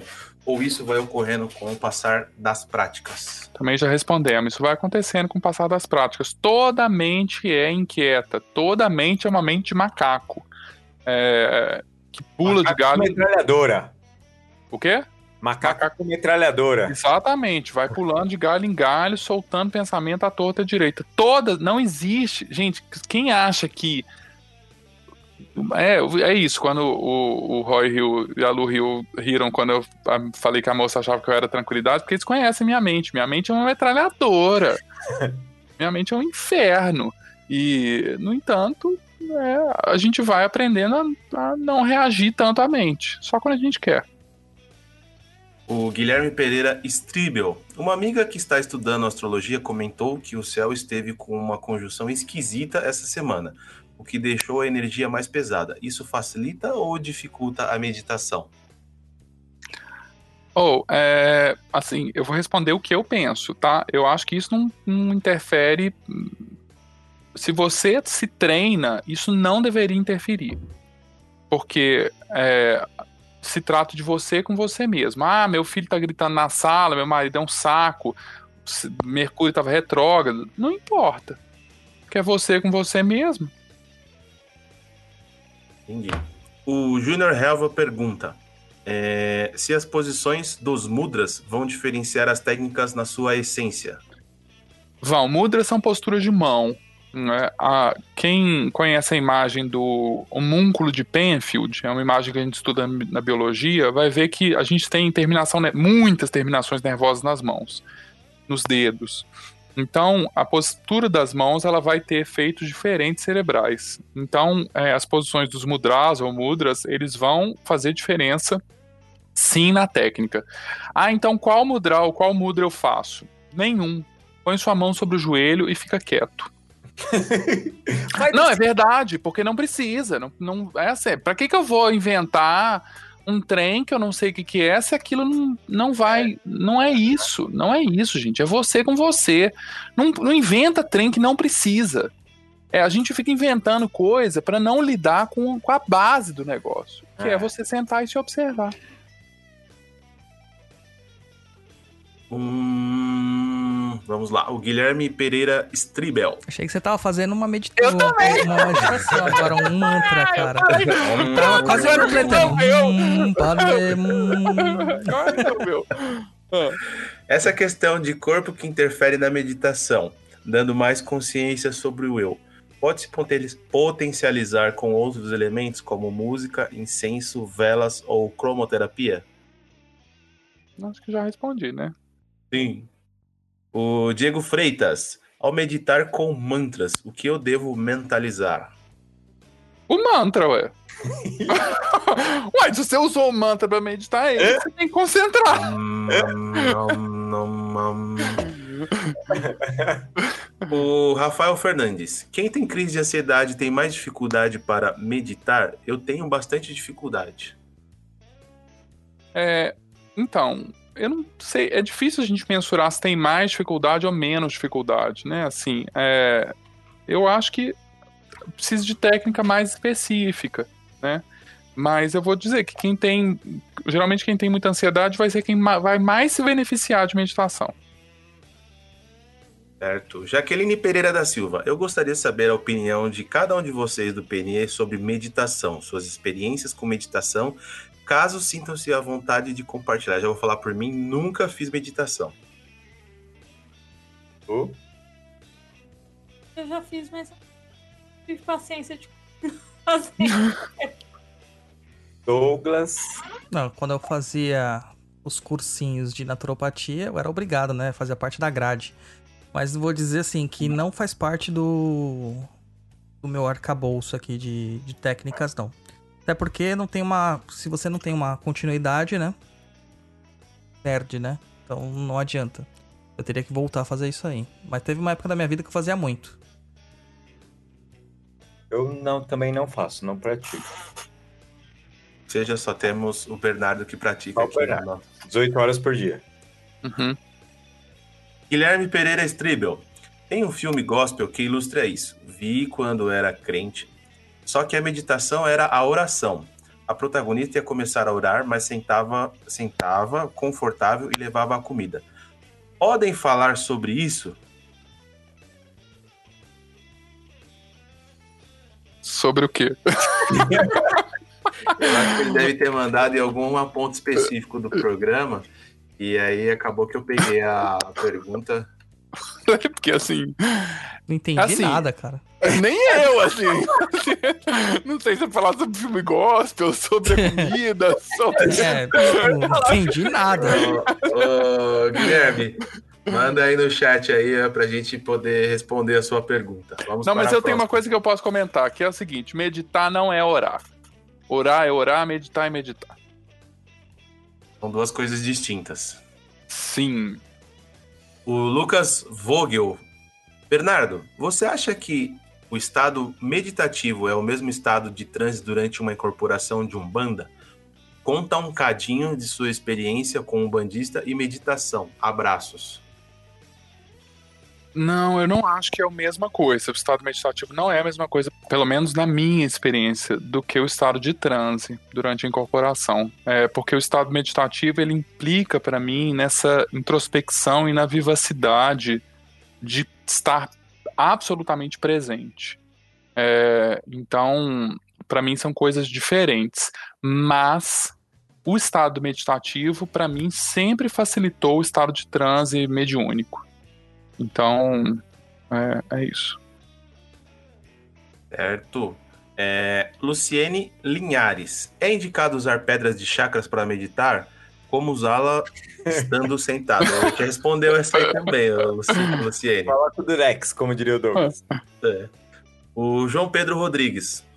O João Pedro Rodrigues Lopes. Posso considerar uma autoaplicação de reiki como uma prática meditativa? Não. Porque você pode estar aplicando reiki pensando na morte da bezerra. Verdade. É só você ficar pensando no símbolo, pensando na morte da bezerra. né? É uma coisa... Ó, vou falar o que o Bernardo falou duas perguntas atrás. Cada coisa no seu quadrado, cada coisa é uma coisa. Não adianta a gente querer quebrar o sistema só para a gente ganhar mais tempo. Reiki é reiki, meditação é meditação, assistir filme gospel é assistir filme gospel, é É isso aí. Exatamente. Senhor é senhor. É, Gabriel Silva. É verdade que eu posso meditar fazendo literalmente qualquer coisa, basta ficar a atenção e algo, e isso é meditação? Uma outra pessoa tinha perguntado no chat ali, falando que, por exemplo, se ele podia estar andando de metrô, de ônibus, meditando. Eu não coloquei essa pergunta na pauta? Eu tinha colocado. É, assim, é preciso muita experiência para conseguir isso. É, mas sim, é possível você é, ter um estado meditativo. Você não precisa ficar im- absolutamente imóvel para ter um estado meditativo. A gente falou de meditações em movimento, enfim. Mas é, é muito difícil você estar com a atenção plena, engajada num objeto particular, cozinhando, caminhando, é, porque se eu tô, for meditar caminhando, eu preciso que a minha atenção inteira esteja direcionada ao meu pé. Então, pode ser que eu seja atropelado se eu estiver andando no meio da rua, eu dei com a cara na parede se eu estiver é, numa casa. Então, assim, em teoria, você pode sim meditar fazendo qualquer coisa, mas para isso você precisa ter atingido um estado de consciência tal que você não perca a estabilidade da mente a despeito dos estímulos. Resumindo, tem que ser foda. É, Gabriel Silva, meditação é o mesmo que gnose? Não. É, porque a gnose é um estado de consciência que você pode atingir pela vida meditação. Mas a meditação, ela, então, é um, a gnose é um estado rebaixado de consciência, é quando você retira um pouco o seu ego da frente. Estado de gnose. É, os, que é a próxima pergunta, né? De qual a diferença entre meditação e gnose, né? Ele pergunta a mesma coisa duas vezes. É, o estado de gnose ele é um pouco diferente disso, porque ele é simplesmente você tirar da frente um pouco o seu ego, seus pensamentos, suas concepções. Mas a meditação ela implica no estado de observação e de engajamento da atenção plena. Certo. O Jonathan Nascimento, a meditação, para ser melhor sucedida, precisa estar ligado necessariamente a uma espiritualidade ou religiosidade? Não. Já. Uhum. É, o Gabriel Silva, a meditação é o estado original da consciência, algo como o nosso ponto zero? Bom, os budistas eles vão dizer que sim, que o estado natural da mente é o estado da mente meditativa, e eu concordo. A próxima era que você estava falando, né? O Fabiano Cruz perguntou: pode parecer uma pergunta idiota, mas é possível meditar no meio do caos e a, da vida diária? tipo no transporte, indo para casa ou pós-dia do trabalho? A gente acabou de responder. Medita quando você chegar em casa que é melhor. É. O Armando Marinho, boa noite. Podem falar um pouco com relação à prática da meditação e a ocorrência de experiências de, trans de transcendência para o plano espiritual? Abre parênteses, experiências espirituais.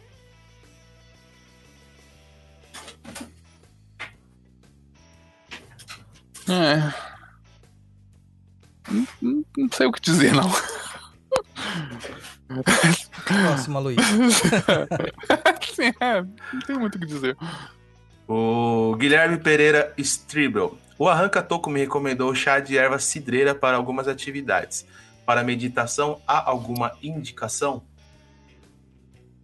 Sentar e meditar. É, em termos de. E a gente já falou sobre ervas, pedras, isso tudo é acessório. O Gabriel Silva, às vezes quando eu medito ou rezo, ou seja, quando fecho os olhos, relaxo, barra, e ou tento me conectar com a espiritualidade, eu me sinto grande, como se eu tivesse ficado gigante. Isso é normal? O que, que pode ser? Isso é absolutamente normal. A gente chama isso da experiência de expansão, né? Isso é muito normal, assim como a experiência também de contração também é totalmente normal. Às vezes a gente se sente muito pequeno, muito apertado, ou muito grande, numa sensação meio balão, né? Muita gente fica tonta nessa hora. É, isso é normal, isso é um ajuste energético, é um ajuste do seu campo e é um ajuste da sua própria consciência de perceber seu próprio tamanho de corpo. E vamos lá. A Luciana Pedeschi, deve ser assim que se, que se fala o nome dela. Quais defumações legais para a meditação? Ó, eu, eu gosto muito de colocar o líbano, gosto muito de mirra, é, são dois, dois, duas resinas que eu uso com muita frequência. É, breu também é muito boa, é uma que eu gosto muito, é, breuzinho, né? É, deixa eu ver o que mais. As que eu mais uso são essas. Eu gosto de jasmim, cara. Ah, jasmim é uma delícia também. Bom, finalizamos nossas perguntas no Aê. programete de hoje. Jesus Cristo, nunca respondi tanta pergunta na minha vida. nu! Nunca respondi tanta pergunta na minha existência. Tá vendo? Aqui é assim, cara. Impressionado. A galera pergunta mesmo. Então, Bernardo, Gostou do programa? Tem alguma coisa que você acha que ficou aí que dá para falar ou que você viu que as pessoas estão perguntando muito no perguntaram muito e que você acha que seria legal para Não, eu acho que assim, experimenta. Experimenta, experimenta sentar e meditar. Experimenta Pepsi, Pepsi não presta. Ah, experimenta, experimenta. Acho que é isso, experimenta, experimenta sentar, meditar, experimenta se você experimenta meditação guiada, experimenta meditação com mantra, em silêncio, vê o que, que faz sentido para você. É isso. Muito bom. Então, Bernardo, acho que dá para você fazer então seu jabazinho aí. Sim, eu eu queria é, falar de duas coisas. O seguinte, que é, eu nos últimos tempos eu costumava dar aula só presencial, mas como a realidade nossa mudou, eu abri duas turmas de prática meditativa online. Prática Olha, meditativa pra, a gente treina, são grupos de no máximo 15 pessoas. É, e, enfim, com instrução, é, são práticas de geralmente 50 minutos, incluindo o tempo meditativo e a instrução. E quem tiver interesse pode me mandar e-mail, que é bernardomalamute.gmail.com, ou pode me mandar mensagem no Instagram, que é. Meu Instagram é bmalamute. É, Malamute é M-A-L-A-M-U-T. E é, isso é uma das coisas que eu queria falar. E a outra coisa que eu queria falar é também fazer um jabba do nosso é, do podcast que eu comecei a eu falei muito, falei um pedaço sobre a sombra, né, sobre olhar para si mesmo e nos últimos tempos eu tenho tido muita vontade de conversar sobre isso. E aí eu convidei o Royal Alu para a gente poder falar um pouquinho sobre a vida. E é um podcast que a gente vai. Eu estou terminando de editar eles, porque eu estou aprendendo a editar. é, e estou passando aperto. É, que se chama O Melhor de Mim. Podem adicionar também no. no, no como é que chama aqui? Né? Instagram. É, é, Negócio. o melhor de mim, underline pod. POD, é, que em breve vão sair alguns episódios falando um pouco sobre coisas da vida. Não tem nada a ver com. É, é importante dizer, porque é um, não tem nada a ver com espiritualidade, não tem nada a ver com. É, os assuntos são assuntos de vida. Vida. Vida de gente cotidiana, comum, que passa apertos comuns cotidianos. Medos, é, frustrações. Medos, exatamente, frustrações da vida. Então, o melhor de mim é, vai rolar. Vai, um dia. É, assim que, né? Enfim. Eu não lembro o nome do Instagram, tô aprendendo a editar, então coisa assim. Muito velho, cara. É, foda. É isso. Ó, a Eloá Sampaio falou assim: não encontrei seu Instagram. Pode repetir? Ai, Jesus, deixa eu ver se eu falei bobagem. é, não, é isso. Deixa eu ver como é que é meu Instagram. Como é que a gente olha o nome da gente no Instagram? Bernardo Malamute é B, B, E, é, underline, underline Malamute. É, é, porque eu falei underground outro, mais cedo, mas não é underground, é underline. É B, underline Malamute, que é M-A-L-A-M-U-T. E no, no papo, deve estar marcado lá no papo. Também. Vai é. estar. Vai estar. É. Vai aí? ter, então, seu curso de meditação. Então, a galera que quiser aprender a meditar. Pode me procurar, mandar mensagem lá. Muito e bom. vai rolar. Vai rolar, já vai o pessoal já começar a melhorar um pouco a cabeça agora no. Exatamente. Então, não, não, não despiroquem, entendeu? Cuidem de si mesmos e fiquem em casa, porque não é hora de sair de casa ainda, gente. Isso se você estiver ouvindo isso por agora. Se estiver ouvindo isso daqui a 10 anos e a gente estiver morto, é porque provavelmente vocês saíram de casa. Ou a gente teve que sair. Ou a gente teve que sair. Foi bem paia. Muito bom. Então vamos falar o tchauzinho. Você e o Lu, começa com você, Lu. Primeiro, agradecer o Bernardo, né, pela, pelas explicações pra galera aí sobre meditação. O povo tinha bastante dúvida, né? Foi bem legal. E pro pessoal aí que tá ouvindo a gente, acompanhando todas as coisas que a gente anda fazendo por aí nesses tempos que a gente tá com tempo livre. e obrigada aí, galera. Douglas. Agradecer o Bernardo, é sempre um prazer ter você aqui. Ah, graças. É ótimo ouvir os seus ensinamentos. É... E, gente, fica em casa, tá? Dê menos ouvido à privada e dê mais ouvido às pessoas sensatas que estudaram para tal. Muito bom. Acreditem na ciência, gente, pelo amor de Deus. É, mesmo Ui. se você não acreditar, ela acredita em você, então. Ah, é, tipo isso. Fala, senhor Roy. antes de eu dar tchau, eu tenho que dar um recadinho para vocês. Recadinho, então. Recadinho, gente, manda lá as historinhas pra gente fazer o Contos de Terreiro número 2. Não esquece, manda lá suas historinhas de terror, de enfim, de terreiro, de qualquer coisa aí do sobrenatural. É, pra nós ficar com medo. A gente colocar no programete, no e-mailzinho marotíssimo, contato arroba perdido.co. Beleza? Ah, mais um outro recadinho aqui eu vou aproveitar também. Para quem não conseguiu uh, aproveitar nossa edição lá no Catarse lá, e... agora está vendo a Exusada nos grandes portais aí, e a editora Book 2, tá, ela faz um trabalho de imprimir sob demanda. Então, é, não é aquela coisa, precisa comprar mil unidades. Vendeu é. um, ela imprime e te entrega. Então, Aí demora um pouquinho, viu, Luiz? Para, por exemplo, acho que demora de 10 a 15 dias para entregar o livro para as pessoas. Aí as pessoas falam: "Ah, mas é tanto tempo". Sim, porque ele faz um por um. Sim, para entregar para o pessoal. Mas deixa eu fazer uma pergunta, Roy. Claro. É, o pessoal que comprar por lá é, tem as mesmas coisas que tinha lá no, no, quando foi feito no Catarse ou vai receber somente o livro? O, não, só o livro. Só Exato. o livro. Não vai não ter vai... A, o pôster, o marca-página, aquele ali não, para quem comprou no... No Catarse. No Catarse, é, Estão perguntando também, Roy, tem capa, oh. é capa dura? Não é capa dura, é capa mole. Simples. Então... Mole. também não vai vir auto... capa broa. Vai estar tá autografado? Também não. Não vai estar tá também.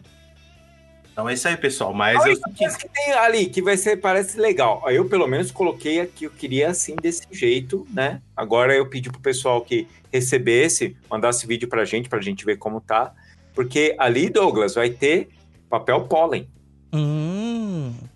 Que é uma qualidade até melhor do que a gente fez, né? É, papel pólen fica bonito. Sim. Né? Então, assim, eu coloquei que eu queria papel pólen, pessoal, mas, né, entre eu falar alguma coisa, eles entregam outra, né? Então, mas vamos orar para Lucifer nos ajudar que entregue certo. Então é mas... isso aí, pessoal. Manda lá uh, seus continhos quem não comprou quiser aproveitar, aproveita aí, tá à venda nas americanas.com, Submarino, Shoptime, Casas Bahia, Esta Ponto Frio e enfim. Eu testei em breve, Em breve, ô Luiz, eu tô perguntando, falando lá para eles lá, tá, que demora um pouco, né, os processos para achar. Mas parece que vai ter na estante virtual, no Mercado Livre e na Amazon. Ó, eu fiz um teste à tarde, é o seguinte, abre o Google e digita lá, eixo usada, ponto. Aparece, já, já aparece. É, e você põe no shopping, né? Isso. Já aparece a lista de. De lojas que estão vendendo lá. Isso aí. Olha, o pessoal me zoando no chat. Aqui, Caramba, bicho. Hoje o pessoal tá aqui, tá? Já quiseram roubar minha esposa. Não, já estão praguejando para que eu morra, cara. Que isso? Que isso? Caramba, eu perdi esse chat. É, falaram aqui, como que é, Lu? Nossa eu... vela aqui começou a pegar fogo indiscriminadamente. Deve ter é sido a, praga, a praguejada de alguém. que bosta, hein? Cadê? É. Deixa eu ver a mensagem aqui. Falaram o seguinte. Lucy Fidelis, se o Roy morrer nessa pandemia, você casa comigo? Caralho. Tá vendo? Assim, na minha oh. cara, velho. Eu falei já, já descola o face shield aí, porque só o óculos não vai dar conta. Ai, meu Deus do céu. Ô, ô, Roy, pode deixar que eu vou. Eu tenho seu padê semi-pronto aqui pra gente. Se você for, a gente. resolve, uma... resolve esse problema aí. Ótimo. Bom, então, ó, deixa, eu, deixa eu dar. Calma, não dei meu tchau ainda. Oh, Mas você tá, você tá muito acelerado, Roy. Tá muito emocionado. Vai meditar. Você, me você tá me atropelando assim mesmo? Desculpa, Luiz. Ô, louco. Bernardo, muito obrigado por mais uma Luiz. vez estar presente aqui no nosso programete. Eu tô é... emocionado, você não dormiu comigo hoje. é eu, sabe o que, que acontece? É que como hoje é feriado, eu dormi um pouquinho à tarde, então não tô cansado. Então deu para aguentar o sono. É... Saquei. Mara, achei maravilhoso. Mas é isso aí. Muito obrigado por estar aqui presente em mais uma edição do nosso programete, edição de número 70. Olha, quem diria o Papo Nem Cruza com 70 episódios. Caramba, é coisa, hein? Mas se for, se for, se for juntada, quantas horas já de programa? Na ah, média tem sei. o quê? Umas duas horas, mais não ou menos? Não sei, não quero nem fazer a, a, conta. Acho que a gente já pode até acabar o programa assim pra sempre já. 70 é um número legal, redondo. Não, a gente tem que manter o, o programa, você é louco? É muito da hora fazer esse programa aqui. Só, só o Luiz gosta, caraca. Só ele gosta. É, eu, eu gosto, porque eu tô, eu, tô, eu tô aprendendo. Ô Luiz, é só o pessoal ficar assim, eles odeiam fazer o programa mesmo? Aí vão ficar mandando mensagem pro Douglas. Douglas, você tá com problema com o Roy, Douglas? E o Luiz e o Roy, eles estão brigados? É, é, subiu pra cabeça? Vocês estão tretados? É! Mano, é da hora, cara, da hora. Bom, mas isso aí, pessoal. Muito obrigado por Caraca, acompanhar. Ô, Luiz! Ah, Lócio, tô me cortando? Ô, gente, obrigado a vocês tudo.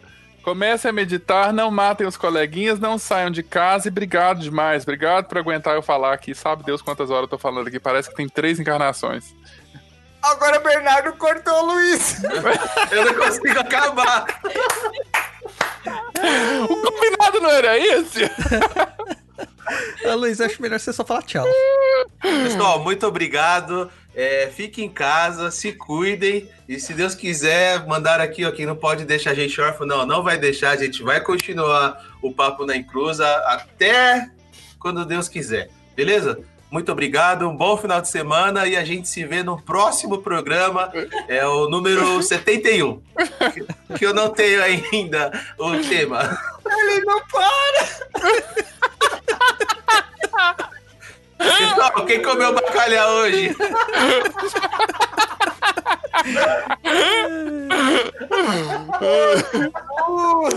hoje o Luiz não dorme, gente. Nem é, hoje, hoje, hoje, que eu não, hoje que eu não tô com sono, vocês querem acabar o programa? Pelo amor de Deus. Que pariu. Fiquei sabendo que o Luiz vai fazer live, cara, hoje lá.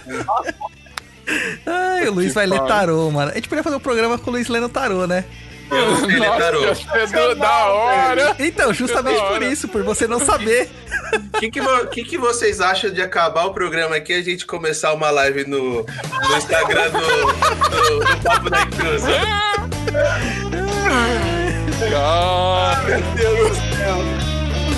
Bom, gente, tchau. Tchau, boa noite, fiquem com Deus. Para, Luiz. Beijo. Beijo e até o próximo